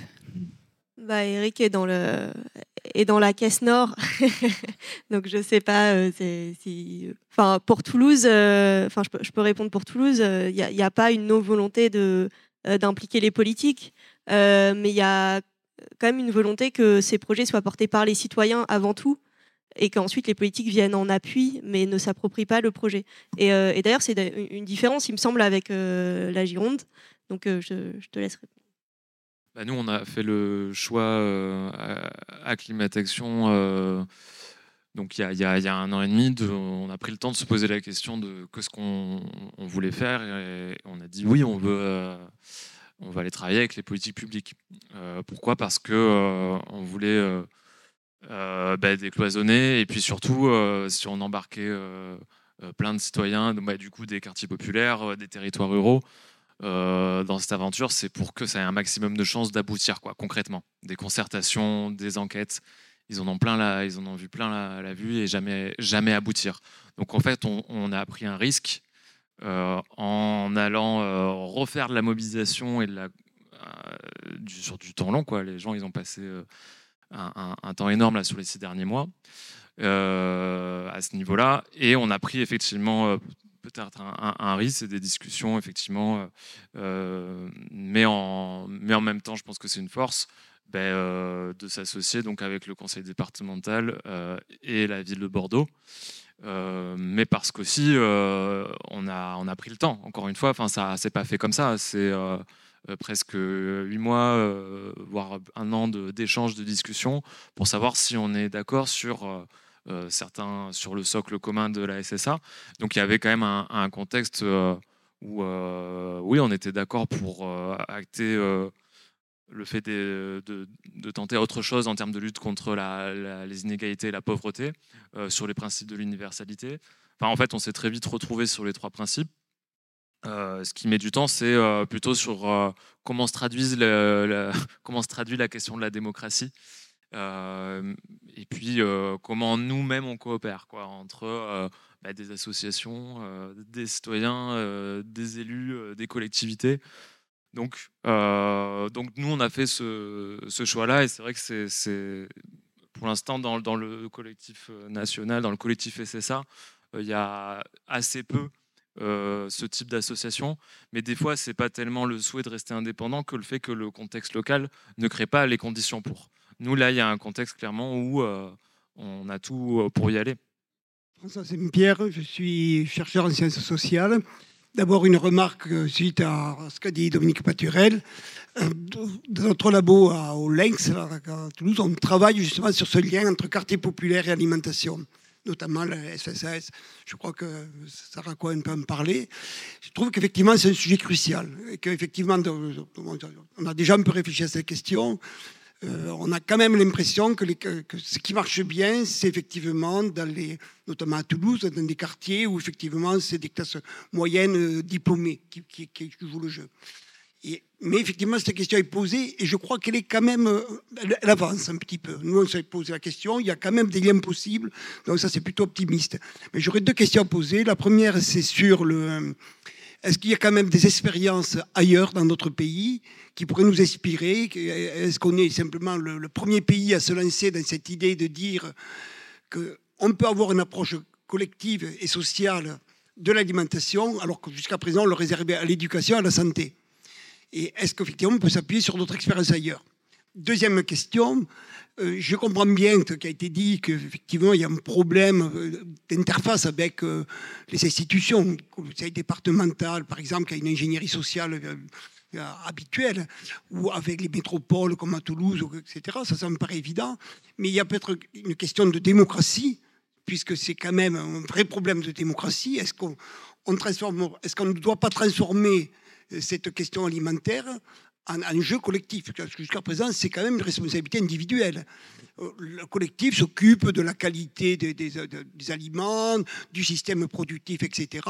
Mais l'alimentation était considérée comme la charge individuelle. Et est-ce qu'il ne faudrait pas, là, effectivement, mettre sur l'espace public au niveau des, partis politiques qui existent quand même, etc. Qu'est-ce qui passe de cet enjeu? Est-ce qu'on doit le mettre dans la collectivité comme un enjeu collectif ou est-ce qu'on doit le laisser à chacun quitte à faire des aides avec des chèques alimentaires pour l'inflation, etc., ou de l'aide alimentaire. Et là, je trouve qu'effectivement, on a encore un sacré travail à faire, puisque rarement dans les campagnes électorales, j'ai entendu parler de cette question-là comme un enjeu démocratique.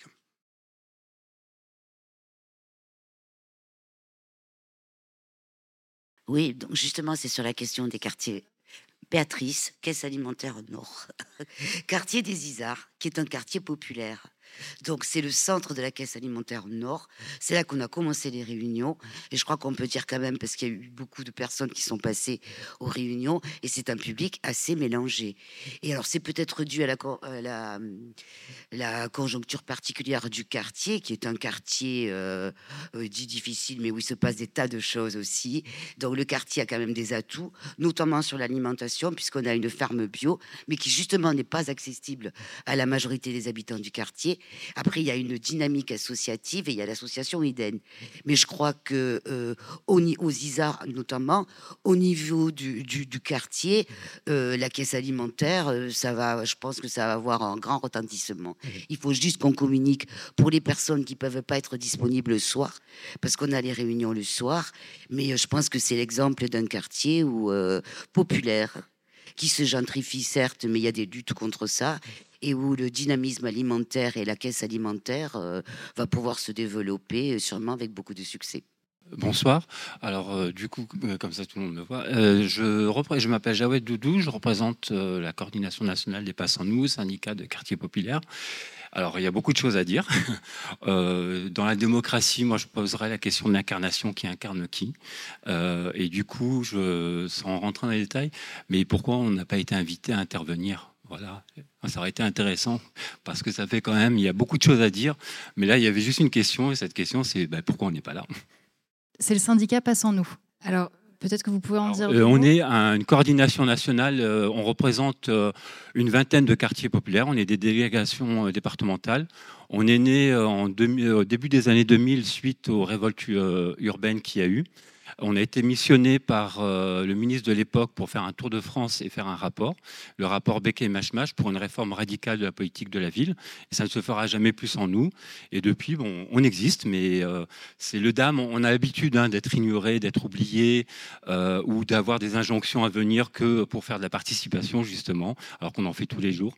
on est toujours dans le consensus, dans la co-construction, mais qui est toujours rendu invisible.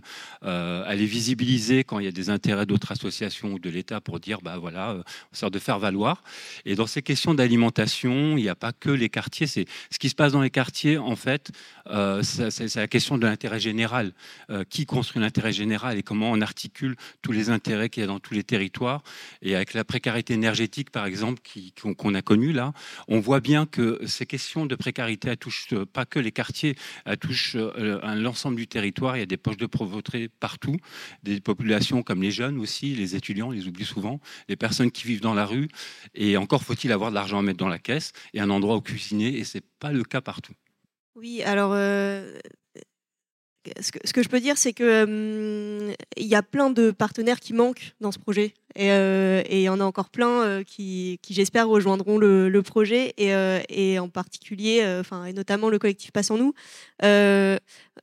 peut-être pour donner un élément, alors ça, va prendre un peu la forme d'une excuse, mais euh, moi je suis arrivée à Toulouse en janvier dernier avec vraiment la volonté de faire quelque chose à Toulouse et j'avais pas encore cette connaissance fine de l'ensemble des acteurs que je commence euh, petit à petit à découvrir et à intégrer au projet. Donc euh, bah, bienvenue en fait. Hein. il ne s'agissait pas de faire sans vous en tout cas. David, vous vouliez répondre aussi euh, oui, pour euh, réagir sur les questions de démocratie, euh, moi j'ai entendu un peu la question de comment faire pour que l'alimentation passe de l'individuel au collectif. C'était un peu ça la, question.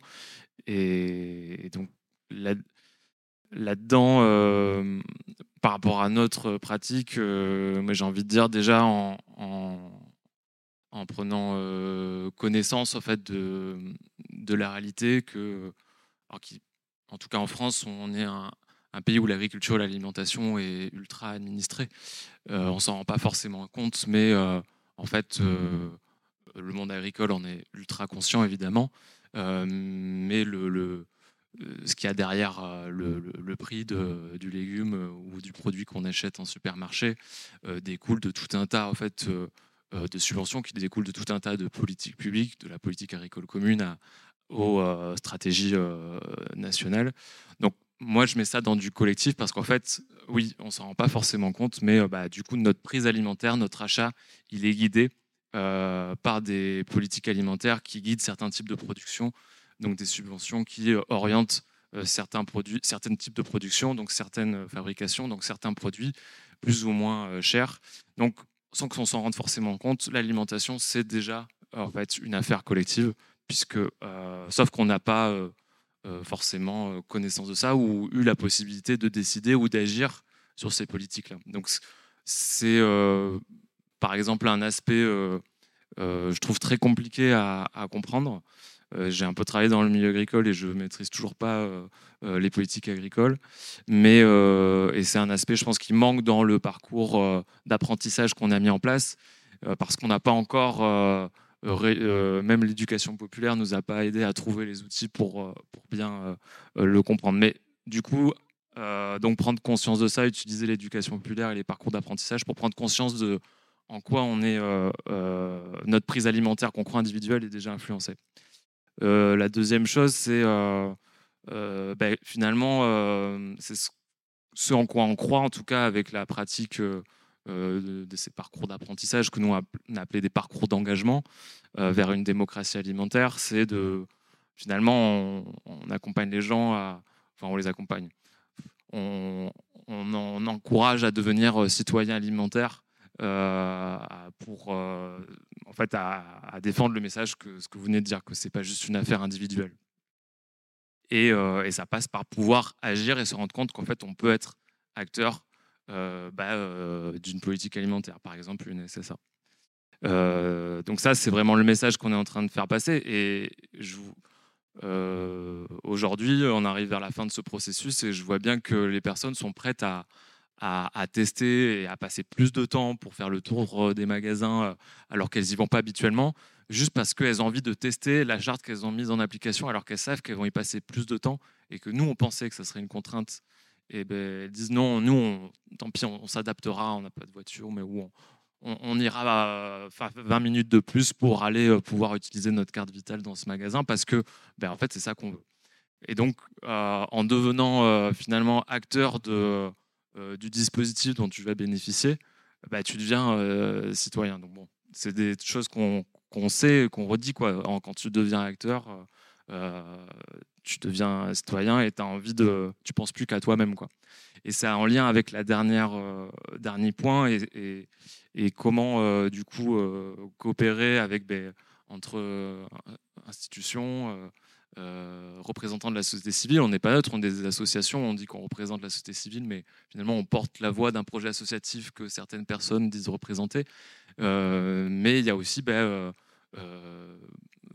des gens directement qui se revendiquent d'aucune association, aucune organisation, euh, ceux qui prennent pas la parole, qui viendront jamais être bénévoles. Et nous, enfin moi, c'est vraiment ça que je suis en train de réaliser dans ce travail-là, c'est euh, euh, comment faire apparaître ces personnes-là, comment les faire pas seulement apparaître, comment les inclure. Donc c'est en lien peut-être avec ce, qui était évoqué là, pour qu'on n'ait jamais invité. Et aujourd'hui, du coup, je, nous, le collectif Acclimatation, on essaie de légitimer différentes formes de, démocratie. Euh, donc des élus ont été élus, ils sont les représentants, les dépositaires, ils sont légitimes en fait pour prendre des décisions. C'est ce euh, qui a été attendu euh, de, leur part. mais il y a d'autres formes. nous, on le revendique depuis longtemps, les associations. Et puis, ben, ceux qui votent pas ou qui votent plus ou qui ont, l'impression de ne pas se faire entendre. Et aujourd'hui, moi, j'ai pas la prétention de, porter leur voix. Et c'est ce qu'on s'est redit. Euh, notre collectif Action était censé euh, durer le temps d'un projet. On a dit ben, on va continuer. parce que notre mission, c'est bon, porter la voix ben, de notre structure, de notre collectif, mais essayer d'accompagner la construction bah, bah, en fait, d'un rapport de force citoyen et de et d'accompagner cette prise de position. Pour être très concret, va y avoir on a défini un espace de gouvernance où des citoyens, des personnes lambda ont leur place, mais il ne suffit pas qu'il y ait un siège euh, pour eux. À l'intérieur d'un espace de réunion, il y a des gens qui vont euh, bien parler, d'autres non, qui vont avoir l'habitude de prendre la parole. Donc nous, on va dire notre mission qu'on se donne, c'est un peu d'accompagner, euh, d'accompagner cette, cette, cette, intégration de ceux qu'on n'entend pas. Dominique, vous souhaitiez hein. réagir? Je vais, je, vais, le dire assez rapidement. Je, je pense que autour de cette question de l'alimentation, si on veut vraiment faire un objet politique, euh, il faut travailler à différents niveaux. Il y a le travail des expérimentations, tel que c'est parlé là, mais par exemple, on pourrait aussi travailler sur le fait de, se dire aujourd'hui, il y a plein d'outils de politique publique qui existent en matière euh, d'alimentation. Comment on pourrait faire en sorte que ces outils de politique publique euh, soient au service de ce projet de SSA moi, je vous donne un truc tout bête, enfin, un, un, outil de politique publique qu'on laisse de côté beaucoup, sont les marchés d'intérêt nationaux. Hmm donc il y en a 21 en France. Ils ont une fonction extrêmement importante pour la régulation de l'approvisionnement et de faire en sorte qu'on ne se retrouve pas non plus avec des projets de SSA euh, qui vont pouvoir fonctionner parce qu'elles vont avoir de la ressource euh, locale, et puis d'autres régions où on n'aura pas de, réponse, par exemple, en termes de, maraîchage. Voilà. Donc euh, on pourrait aussi aujourd'hui se réapproprier ces outils de politique publique et dire bah, comment ça, ça pourrait être au service euh, finalement de ce projet politique. Et la deuxième chose, le dernier petit truc que je voudrais dire, c'est qu'à travers les enquêtes qu'on a pu faire, notamment dans l'interpellation qu'on a pu faire, là pour le coup, des partis politiques sur, euh, sur le, la SSA, ce qu'on a constaté, c'est que que ce soit dans les institutions publiques, que ce soit dans les ministères, que ce soit les assistants parlementaires, que ce soit le personnel qui travaille autour euh, des élus, on a aujourd'hui, franchement, la majorité d'entre eux, ils sont vraiment au clair avec le fait qu'il y a quelque chose qui doit changer sur l'alimentation et que ce projet de SSA, c'est vraiment quelque chose qui porte. Par contre, ce qu'on voit bien, c'est que dès qu'on passe à des niveaux de gens qui, qui sont aujourd'hui en situation de prendre des décisions sur ces questions-là, que ce soit du côté des politiques ou que ce soit du côté des institutions publiques, à partir de ce moment-là, c'est le blackout total. Donc on voit bien que cette histoire de SSA, derrière, on est bien sur un projet politique. On est bien sur quelque chose qui vient bousculer la façon dont euh, on pense aujourd'hui dans les pays du Nord euh, l'accès à l'alimentation. Voilà. Et donc c'est pour ça que je dis on est obligé de travailler à plusieurs niveaux. On travaille à l'échelle locale, à l'échelle nationale dans ces discussions qu'on peut avoir par exemple avec les députés, mais évidemment aussi à l'échelle européenne. Euh, je veux dire, les, systèmes alimentaires aujourd'hui, ils existent à l'échelle mondiale. Ça dépasse les États. Je veux dire, d'ailleurs, c'est là-dessus qu'a été créé le concept de démocratie alimentaire. Si ce concept, il arrive à un moment donné, c'est parce qu'on fait le constat que les États, de toute façon, ils peuvent légiférer ce qu'ils veulent. De toute façon, le, pouvoir de décision sur l'offre alimentaire, il est pris euh, à l'échelle du système alimentaire mondialisé. Donc, on n'est pas complètement non plus euh, bête, si je peux me permettre cette expression. On sait bien qu'avec nos petits bras, on ne va pas y arriver. Euh, mais ce qu'on sait, c'est qu'on est en capacité, en tout cas, de créer un mouvement autour de ça et qu'il faut travailler à toutes ces échelles, chacun euh, en fonction euh, de ce qu'il peut amener. Et par exemple, la question du droit à l'alimentation durable, bien sûr qu'il faut le travailler à l'échelle française, mais c'est évident qu'il faut qu'on le travaille à l'échelle européenne. Alors, on a une question en ligne. Oui, bonjour, Bastien Dayou de la mission Agrobiosciences. Comme tu l'as dit, on, est également euh, diffusé en ligne, ce qui fait qu'on a à peu près 50 participants euh, qui sont connectés à distance. Parmi eux, des collectifs qui se connectent derrière une même caméra, des chercheurs, des étudiants, beaucoup de citoyens. Et donc, on a une question de Marianne Langlais qui demande ça s'adresse peut-être plus à vous, euh, Franck Le Morvan. Comment la proposition du Conseil national de l'alimentation Comment la, proposition du Conseil national de l'alimentation d'expérimenter la SSA a-t-elle été accueillie par le gouvernement? Et il y a une seconde question. Est-ce que cette proposition a-t-elle une chance d'aboutir et sous quelles conditions?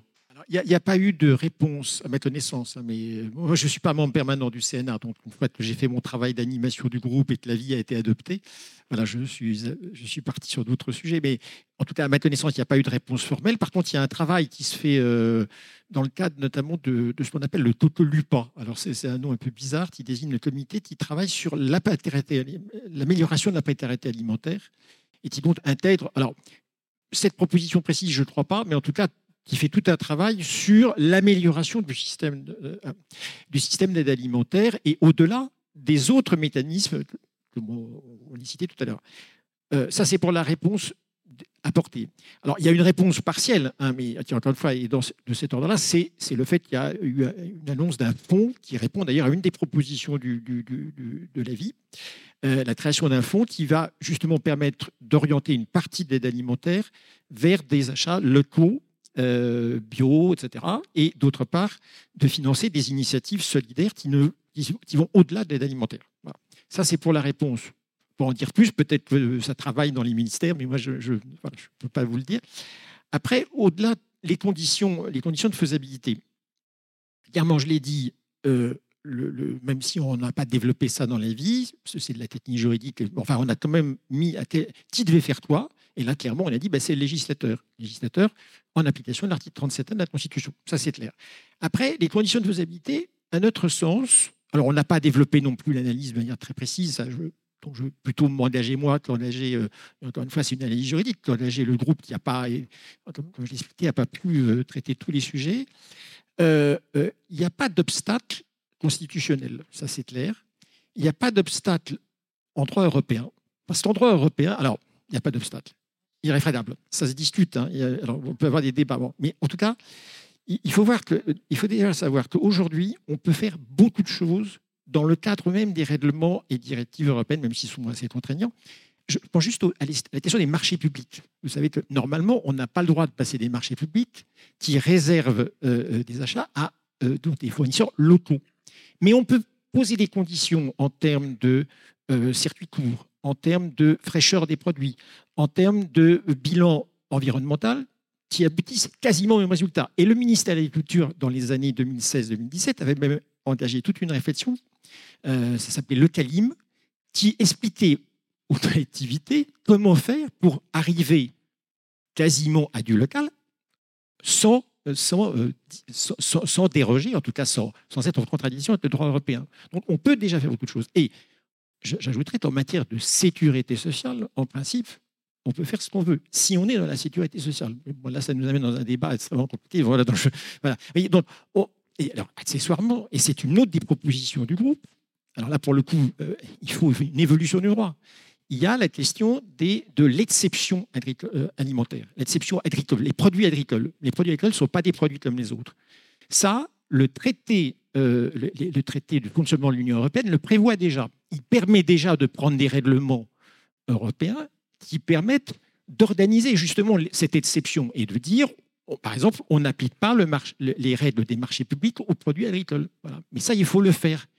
il faut créer un, règlement. Donc ça, c'est une étape de plus. Mais en tout cas, et c'est un point que le CNA a déjà formulé plusieurs fois.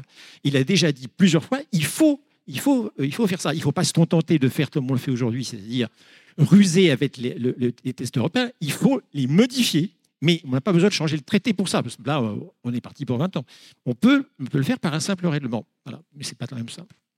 Merci beaucoup pour cette réponse. Pour les autres réponses également. Alors, je suis désolée, on va devoir couper la partie des échanges, mais vous inquiétez pas, ça va se poursuivre avec d'autres réflexions qui vont ouvrir encore un petit peu plus l'énorme chantier qui s'ouvre déjà à différentes échelles, comme on a pu le voir.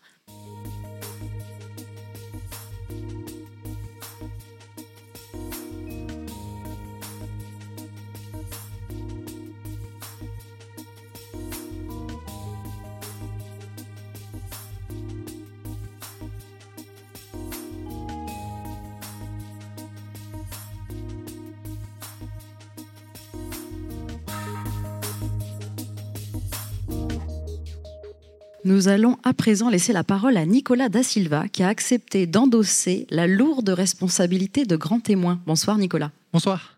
Vous êtes euh, économiste à l'université Sorbonne Paris Nord et vous publiez en 2022 l'ouvrage La bataille de la Sécu aux éditions La Fabrique, dans lequel euh, vous défendez l'idée que la sécurité sociale telle qu'on la connaît euh, aujourd'hui est avant tout le fruit d'une histoire longue et conflictuelle. Donc c'est un peu en marge hein, du récit dominant sur la Sécu. au regard des échanges qu'on a eus tout à l'heure, à l'heure où, où la SSA entend s'inspirer de cette institution hors norme, quels éléments ont retenu votre attention ou, bien mériteraient un pas de côté? Alors, avant tout, je voudrais d'abord vous remercier pour l'invitation et dire à quel point je me sens euh, petit, modeste, euh, naïf sur ces questions, puisqu'évidemment, ce n'est pas mon domaine de recherche, l'alimentation. Euh, moi, je suis plutôt sur la sécurité sociale et en particulier sur le système de santé. et donc, évidemment, j'ai accepté de venir pour essayer de dresser, des, parallèles, des questionnements qui peuvent se retrouver dans les deux mondes. Et euh, évidemment, j'étais absolument ébloui par, les débats, par les questions implicites euh, et explicites qui étaient posées. Et euh, je voudrais revenir sur, trois points, trois mots-clés. Le, premier, alors justement, était un peu plus implicite, quoique parfois pas tant. Le premier, c'est le conflit.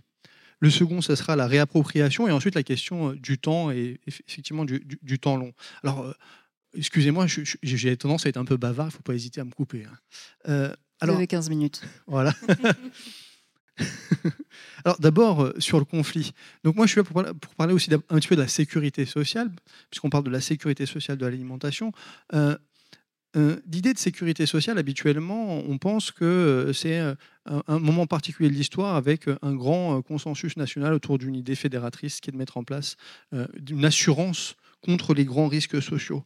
Alors qu'en fait, quand on regarde dans le détail l'histoire, l'évolution de, la, sécurité sociale, des mm, formes de production et d'assurance publique euh, de soins en particulier, mais plus largement des grands risques sociaux, en fait, c'est une histoire qui est extrêmement conflictuelle. Et on pourrait y réfléchir un instant en, simplement en disant que bah, les grandes dates qui euh, régissent euh, la sécurité sociale que l'on connaît, c'est des dates extrêmement conflictuelles. hein. Je veux dire, 45, euh, on sort pas de n'importe quoi.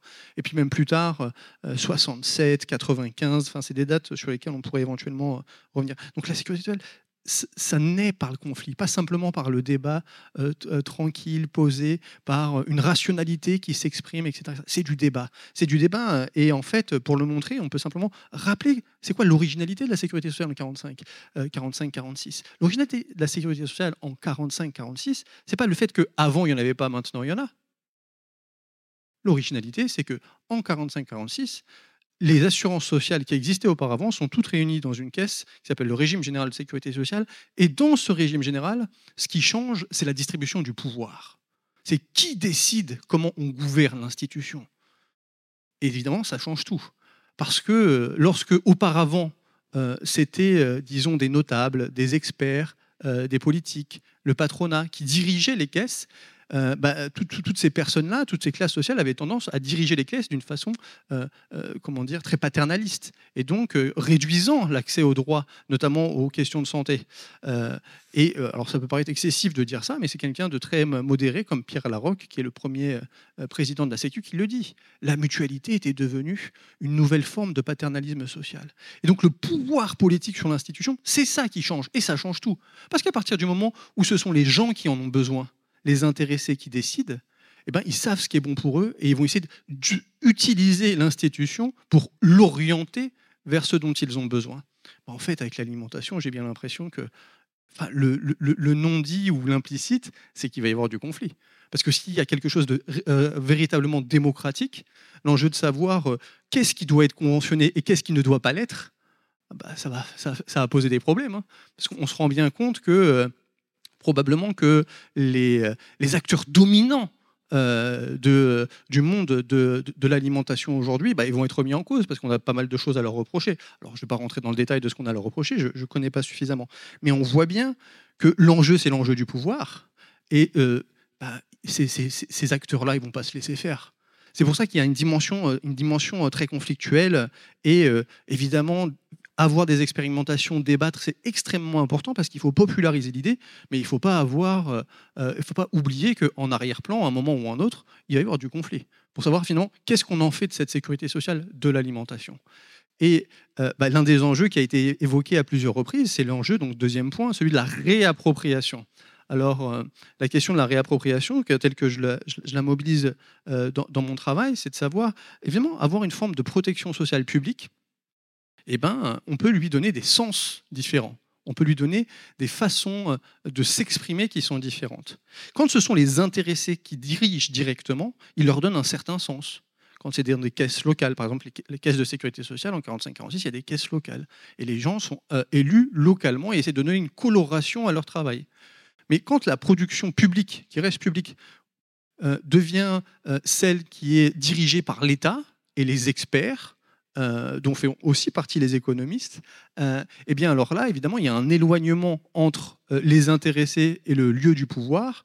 Et donc, effectivement, là, il y a une forme de, de dédémocrati- dédémocratisation, d'étatisation qui, qui, qui pose problème. Donc, il y a systématiquement dans les institutions de la protection sociale des inventions qui sont des inventions populaires, démocratiques, extrêmement ambitieuses, puis des formes de réappropriation. Habituellement, réappropriation par le capital, mais aussi réappropriation par l'État. On va en changer le sens. Les mutuelles du 19e siècle, c'est des institutions subversives.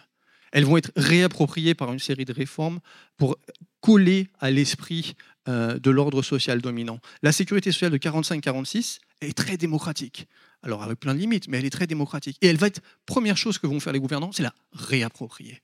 Ils vont récupérer le pouvoir sur les caisses avec des lois, euh, euh, enfin surtout des ordonnances, parce que ça se passe jamais par la loi, ça se passe toujours par des ordonnances, des dispositifs juridiques d'exception, parce que ces changements, bah, les gens n'en veulent pas. Donc il est obligé d'utiliser des, des ordonnances, des 49.3, enfin des trucs comme ça, on connaît un peu. hein. Euh, donc, euh, réappropriation. Euh, mais réappropriation, pourquoi faire? Parce qu'une sécurité sociale publique, c'est ce qu'on a aujourd'hui. Il faudrait se poser la question, est-ce qu'il est possible qu'il y ait une sécurité sociale de l'alimentation bah, qui finalement ne change pas globalement les enjeux qu'on connaît aujourd'hui? Bah oui, c'est tout à fait possible.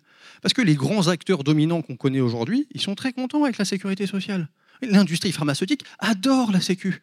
Parce que l'industrie pharmaceutique, elle, à 90, enfin, elle est remboursée à 90% par, par, par, la Sécu. Les cliniques privées, Ramsay et compagnie, ils adorent la Sécu. Hein. les médecins libéraux, ils adorent aussi la Sécu. Donc, mettre en commun des cotisations, mettre en commun des financements, euh, et, simplement dire qu'ils sont publics, bah, ça n'a pas de, sens en soi. Ça commence à apporter un sens qui peut être discuté, discutable, conflictuel, quand on se pose la question qui décide?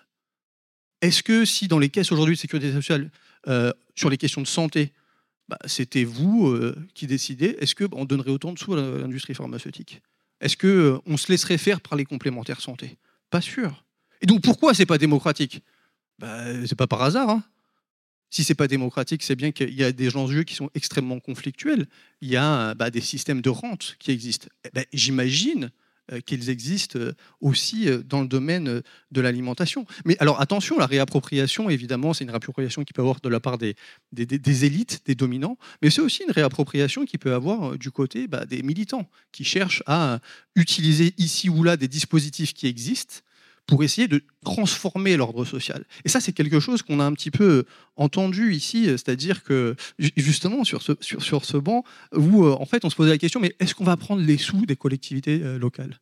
Parce que quand même le maire, s'il nous donne des sous, c'est peut-être pas, enfin le maire, le maire de la commune, hein, pas l'autre, euh, s'il nous donne des sous, l'autre aussi, mais est-ce qu'il n'y a pas une, une idée derrière la tête? Est-ce qu'il ne veut pas se réapproprier notre initiative pour faire comme ça a été fait à une époque euh, c'est-à-dire euh, bah, tuer la contestation sociale, l'adoucir avec les mutuelles. C'est ça qui s'est passé. Les sociétés de secours mutuels, pendant très longtemps, ils ont une histoire glorieuse de subversion de l'ordre social.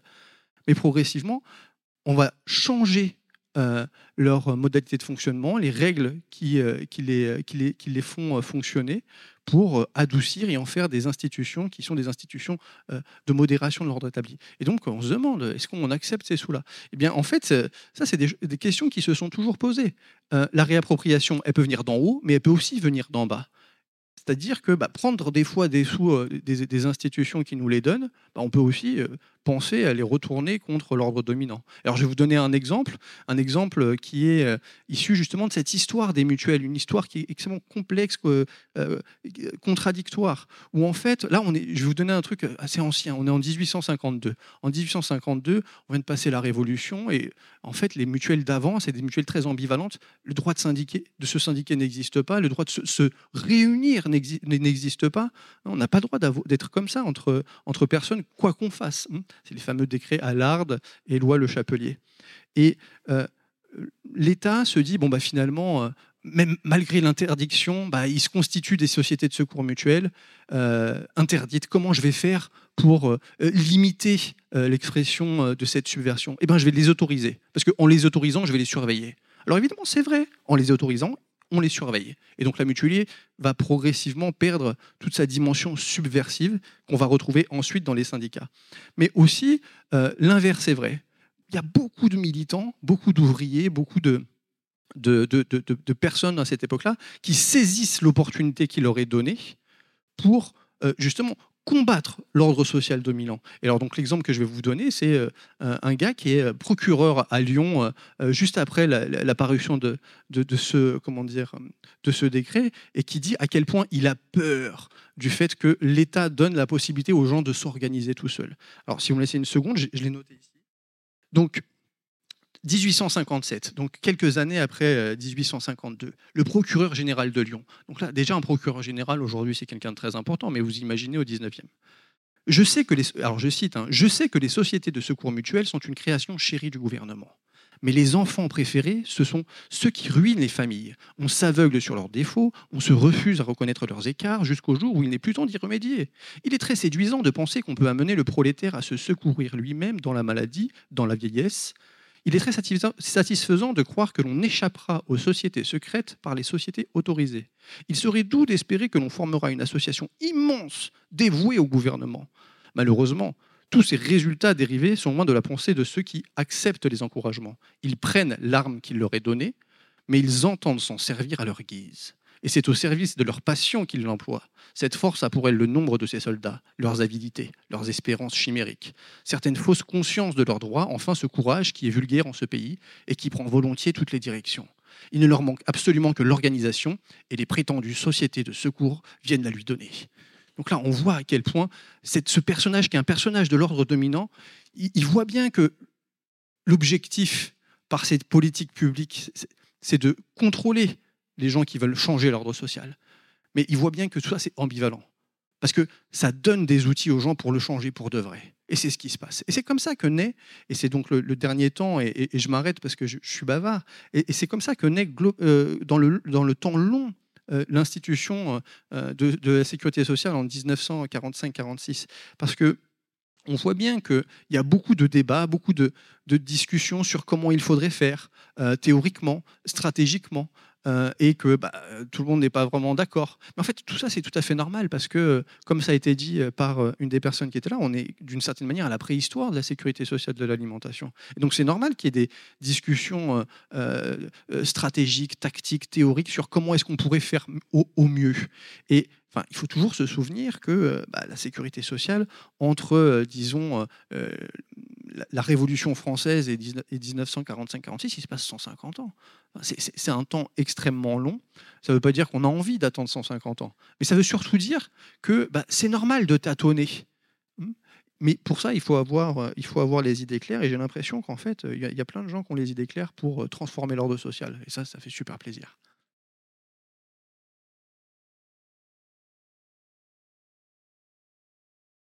Une belle ouverture vers des possibilités qui ont sans doute donné ou évoqué plein de questions dans vos têtes. Donc n'hésitez pas si vous avez des questions pour notre invité.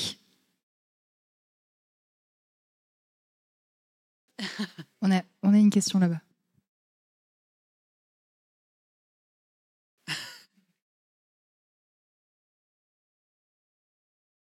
Alors, euh, moi, je suis habitant des, des Pradettes. J'ai beaucoup aimé votre intervention parce que ça fait euh, dix ans que je suis dans le monde associatif, dix ans qu'on fait de la co-construction avec la mairie. Mais il y a un sujet sur lequel on ne peut pas toucher, c'est l'urbanisme. Donc là, on a le droit éventuellement à décider où on met les cendriers. Mais pour le reste, on doit se taire. Donc je suis complètement d'accord avec ce que vous dites. C'est drôle. Euh, du coup, la question, c'est le rapport de force? Parce qu'on parle d'un rapport de force. Hmm. Il y a un combat derrière. Dans, vos mots, il y a une force de combattant. C'est pas du militantisme, du, du citoyen qui réfléchit, c'est du combattant. Parce que la situation est critique. Donc on n'a pas les 150 ans. La prise de conscience que l'on a aujourd'hui, enfin en tout cas certains, des, gens comme moi qui ont un peu plus de, oui, un peu plus de 50 ans, c'est qu'il y a une, comme une urgence. Donc la réflexion est indispensable, que les classes moyennes réfléchissent est indispensable. Pour euh, se rapprocher des classes populaires, il faut se rapprocher des centres sociaux associatifs et non pas des centres sociaux mairies. Ça, c'est une piste de réflexion. Mais hum, comme on n'a pas le temps, le, rapport de force, enfin, comment est-ce qu'on construit le combat? Moi, je, je suis je suis euh, passionné par ce sujet que j'ai découvert il y a très peu de temps. Hum, mais j'ai, parce que c'est une transmission qu'on peut laisser aux enfants. Enfin, un sujet intéressant parce que ce qu'on laisse comme planète. Mais comment mener ce combat, sachant que dans la réflexion, le, mot, par exemple. Alors, je viens, je viens de l'industrie, mais j'ai viré ma cutie, je suis prof de maths maintenant. Mais hum, le, un business plan offensif, qui permet à des classes supérieures d'y trouver leur compte, c'est-à-dire d'y trouver du gain, sinon elles ne suivront pas, qui permet aux CSP ou, aux ISP euh, critiques de, de s'y sentir bien, inclus, compris, écoutés, et aux classes moyennes bah, de continuer à réfléchir, mais, mais de rester debout. debout. J'ai pas, je, suis un peu inquiet parce que je vois pas comment. Je suis plutôt euh, costaud, hein, je suis plutôt combattant, mais je vois des failles dans une fragilité, une, une belle sensibilité, alors qu'il faudrait peut-être une armure. Je ne sais pas. Je, sais pas comment mener ce combat. Merci pour votre éclairage. Hein. Il y avait une deuxième question juste à côté.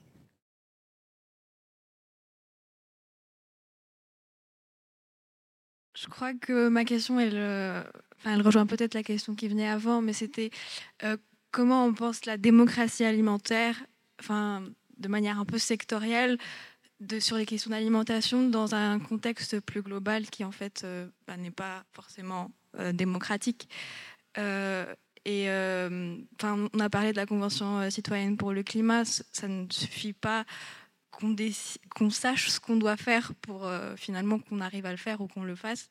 Et euh, enfin, en cela, du coup, votre intervention sur les questions de conflit euh, a été plutôt. Enfin, je pense qu'on a aidé à, réfléchir à ça aussi. Si. Que faire? Armure ou pas? Alors, moi, en tant qu'universitaire, enfin, je n'ai pas de réponse pour ça, en disant, bah voilà, moi je sais je suis universitaire. Les universitaires souvent disent qu'ils savent plein de trucs.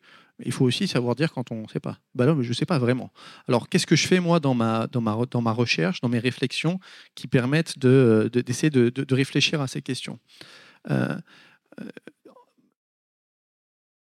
La chose que j'ai faite, c'est euh, me poser ces questions-là. Et, et, me poser ces questions-là à partir de, vraiment d'une problématique très simple, c'est que se dire mais, mais c'est incroyable, globalement, euh, on n'a jamais été aussi riche et apparemment on ne pourrait pas résoudre tout un tas de problèmes qu'on a. Parce que quand on regarde dans l'histoire, enfin, je veux dire, c'est 200, enfin, autant, d'années qu'on veut en arrière. Alors évidemment, il y a plein de limites, etc. Mais on n'a jamais été aussi riche et pourtant on a l'impression qu'il est impossible de faire quoi que ce soit. C'est très bizarre. Alors que la sécurité sociale, c'est 45. je veux dire, on sort de la guerre, les gens mangent avec des tickets de rationnement pendant des années après la guerre. Enfin, il y a des discussions terribles et tout, etc. Donc, du coup, la question que je me suis posée, mais c'est finalement, qu'est-ce qui s'est passé? Et donc, le, résultat et le sens de mes recherches, de mes réflexions aujourd'hui, c'est de dire que ben, on a oublié, euh, ou en tout cas, euh, on, ne pense pas deux choses qui sont très importantes d'un point de vue euh, de, du changement social. La première chose qu'on ne pense pas, c'est le conflit. Et moi, en tant qu'économiste institutionnaliste, je m'intéresse à la transformation sociale, à la création de nouvelles institutions, comme la Sécu, comme la sécurité sociale de l'alimentation. Et euh, bah, il y a plein de, variables qui peuvent expliquer le changement institutionnel, la création de nouvelles institutions et de progrès social. En fait, ce qu'on ne pense pas à la fois à l'université, on le fait, mais très peu, mais aussi dans le, monde social, bah, c'est le fait que bah, le changement il vient par le conflit. Parce que tout simplement, les classes dominantes, elles n'acceptent pas de rendre gentiment les, les clés de la domination. Alors que moi, j'ai été. Euh, alors évidemment, ça, ça va paraître absolument naïf à n'importe quel militant un peu euh, euh, chevronné, mais enfin, à l'université, dans les milieux militants, il y a une croyance extrêmement forte sur, de l'idée selon laquelle bah, un bon débat, on va se mettre d'accord. La sécurité sociale, il n'y a pas de bon débat où on se met d'accord la sécurité sociale en 45-46, euh, elle est rendue possible parce que malheureusement, avant, il y a une guerre. Euh, les institutions qu'on connaît, euh, les grandes lois, ça va être, j'ai parlé tout à l'heure, 1852, c'est après la Révolution de 48. Enfin, c'est dans, le processus de la Révolution de 48. Les, premières tentatives qui naissent en, 93, 1793, où il y, a, y, a, des premiers plans très développés pour mettre en place des systèmes de santé, c'est 1793. C'est pas anodin la réappropriation par l'État de la sécurité sociale, c'est 1967. Euh, euh, c'est pas pour rien que, enfin, je veux dire, c'est des moments extrêmement conflictuels. La création des CHU en France, c'est 58.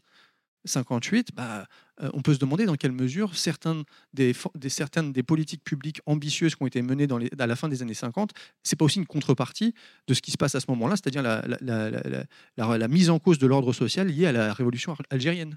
Hein, donc il faut penser à quel point le conflit est euh, un moteur de changement social. Alors évidemment, euh, ça ne veut pas dire que je veux des guerres. Au contraire, il y a des formes très différentes de conflits, bah, et notamment des conflits sociaux. Hein. Et effectivement, bah, pour revenir à des choses très contemporaines, peut-être un peu plus, enfin, on voit bien qu'aller marcher dans la rue, euh, je veux le pouvoir s'en fout, hein, c'est pas ça son problème. On a marché, marché beaucoup, etc. Donc ça, c'est le premier point. Et je pense qu'il faut qu'on réfléchisse tous collectivement à ça. Réfléchir à relégitimer le conflit. Même si moi aussi, euh, euh, voilà, j'ai l'air comme ça grand, et mais si je peux éviter le conflit, je préfère. Deuxième point, euh, c'est la place de l'État. Il y a une, une, croyance et une idée qui est très développée dans les sciences sociales, mais aussi dans le mouvement social, c'est que finalement, il est possible de reconquérir l'État pour changer la politique publique. Moi, je suis très réservé vis-à-vis de cette idée, ne serait-ce que parce que quand on regarde l'histoire de la sécurité sociale, bah, la sécurité sociale en 45-46, ce n'est pas une étatisation, c'est une socialisation. Qu'est-ce qui est étatisé en 45-46 C'est Renault. Renault est étatisé, c'est le ministère qui va nommer un PDG qui va faire la politique de Renault, et les ouvriers de Renault s'en souviennent encore parce que ce n'était pas facile. Euh, à la sécurité sociale, ça se passe un peu différemment.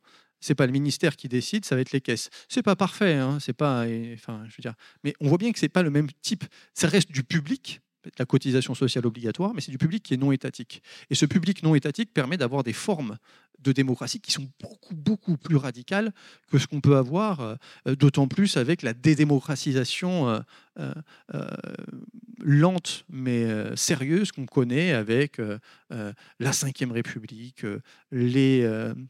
l'élection euh, euh, du président, euh, l'élection simultanée de l'Assemblée du président, enfin tout un tas de dispositifs qui font que finalement, même si on accepte le principe d'une démocratie parlementaire, bah, même ça, on voit bien, puis on voit bien aujourd'hui, enfin, même, le Parlement est, est, et il l'est de plus en plus. Donc je pense que sur cette question du que faire, moi, je ne vais pas vous dire d'aller prendre des armes, hein, c'est clair. Par contre, je peux vous dire de réfléchir à ces deux dimensions dans l'histoire sociale. En fait, nous, notre histoire sociale, le développement d'institutions progressistes, ça, beaucoup passé par le conflit et beaucoup passé par une critique de l'État. Euh, moi, j'ai une question par rapport au conflit et euh, la démocratie alimentaire euh, s'appuie beaucoup sur le local avec tout un système alimentaire, alimentaire qui est mondialisé.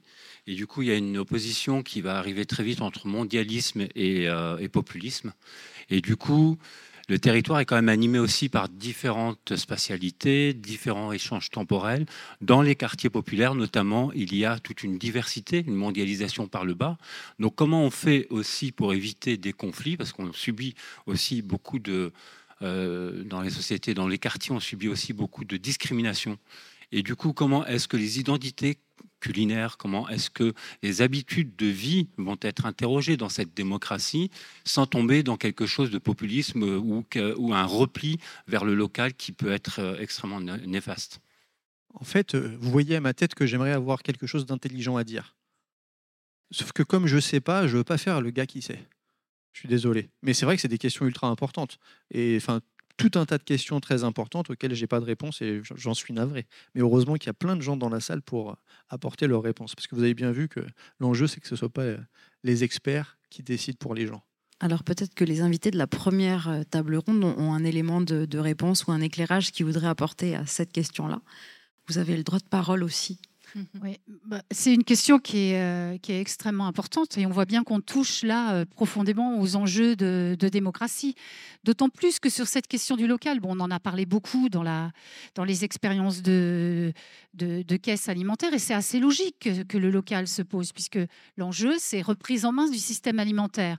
Donc c'est de relocaliser ce qu'on peut relocaliser. Mais, je dis mais, euh, je rappelle qu'on est dépendant des systèmes alimentaires mondialisés.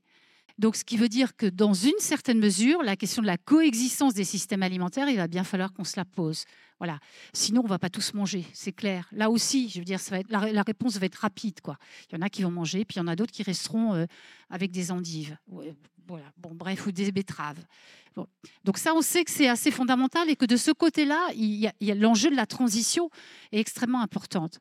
Mais par exemple, pour nous qui sommes dans le Sud, je ne sais pas si, c'est quelque chose que vous vivez ici à Toulouse, mais nous, par exemple, dans la région de Montpellier, ce qu'on a vu arriver, euh, on n'était pas préparé à ça.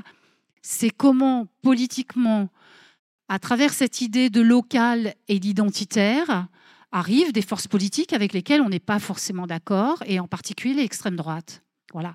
Et qui se réapproprient aussi ce champ-là et qui aujourd'hui est extrêmement présente sur ces questions euh, autour de l'alimentation.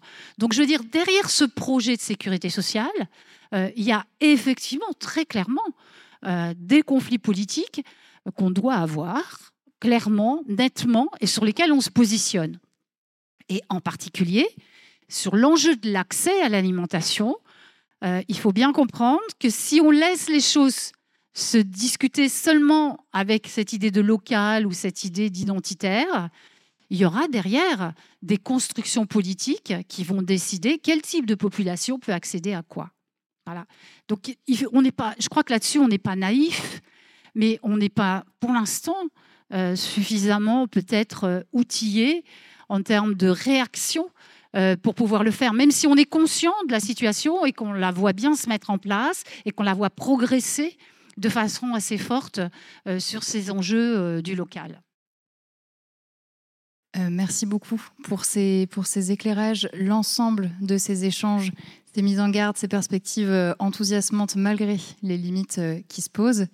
C'est ainsi que s'achève euh, cette rencontre euh, dans le cadre du cycle Borderline, les limites en débat dans les champs des sciences et du vivant. Un grand merci à nos invités Sarah Cohen, David Fima, Franck Lemorvan, Dominique Paturel et Nicolas Da Silva. Border... C'est pas fini.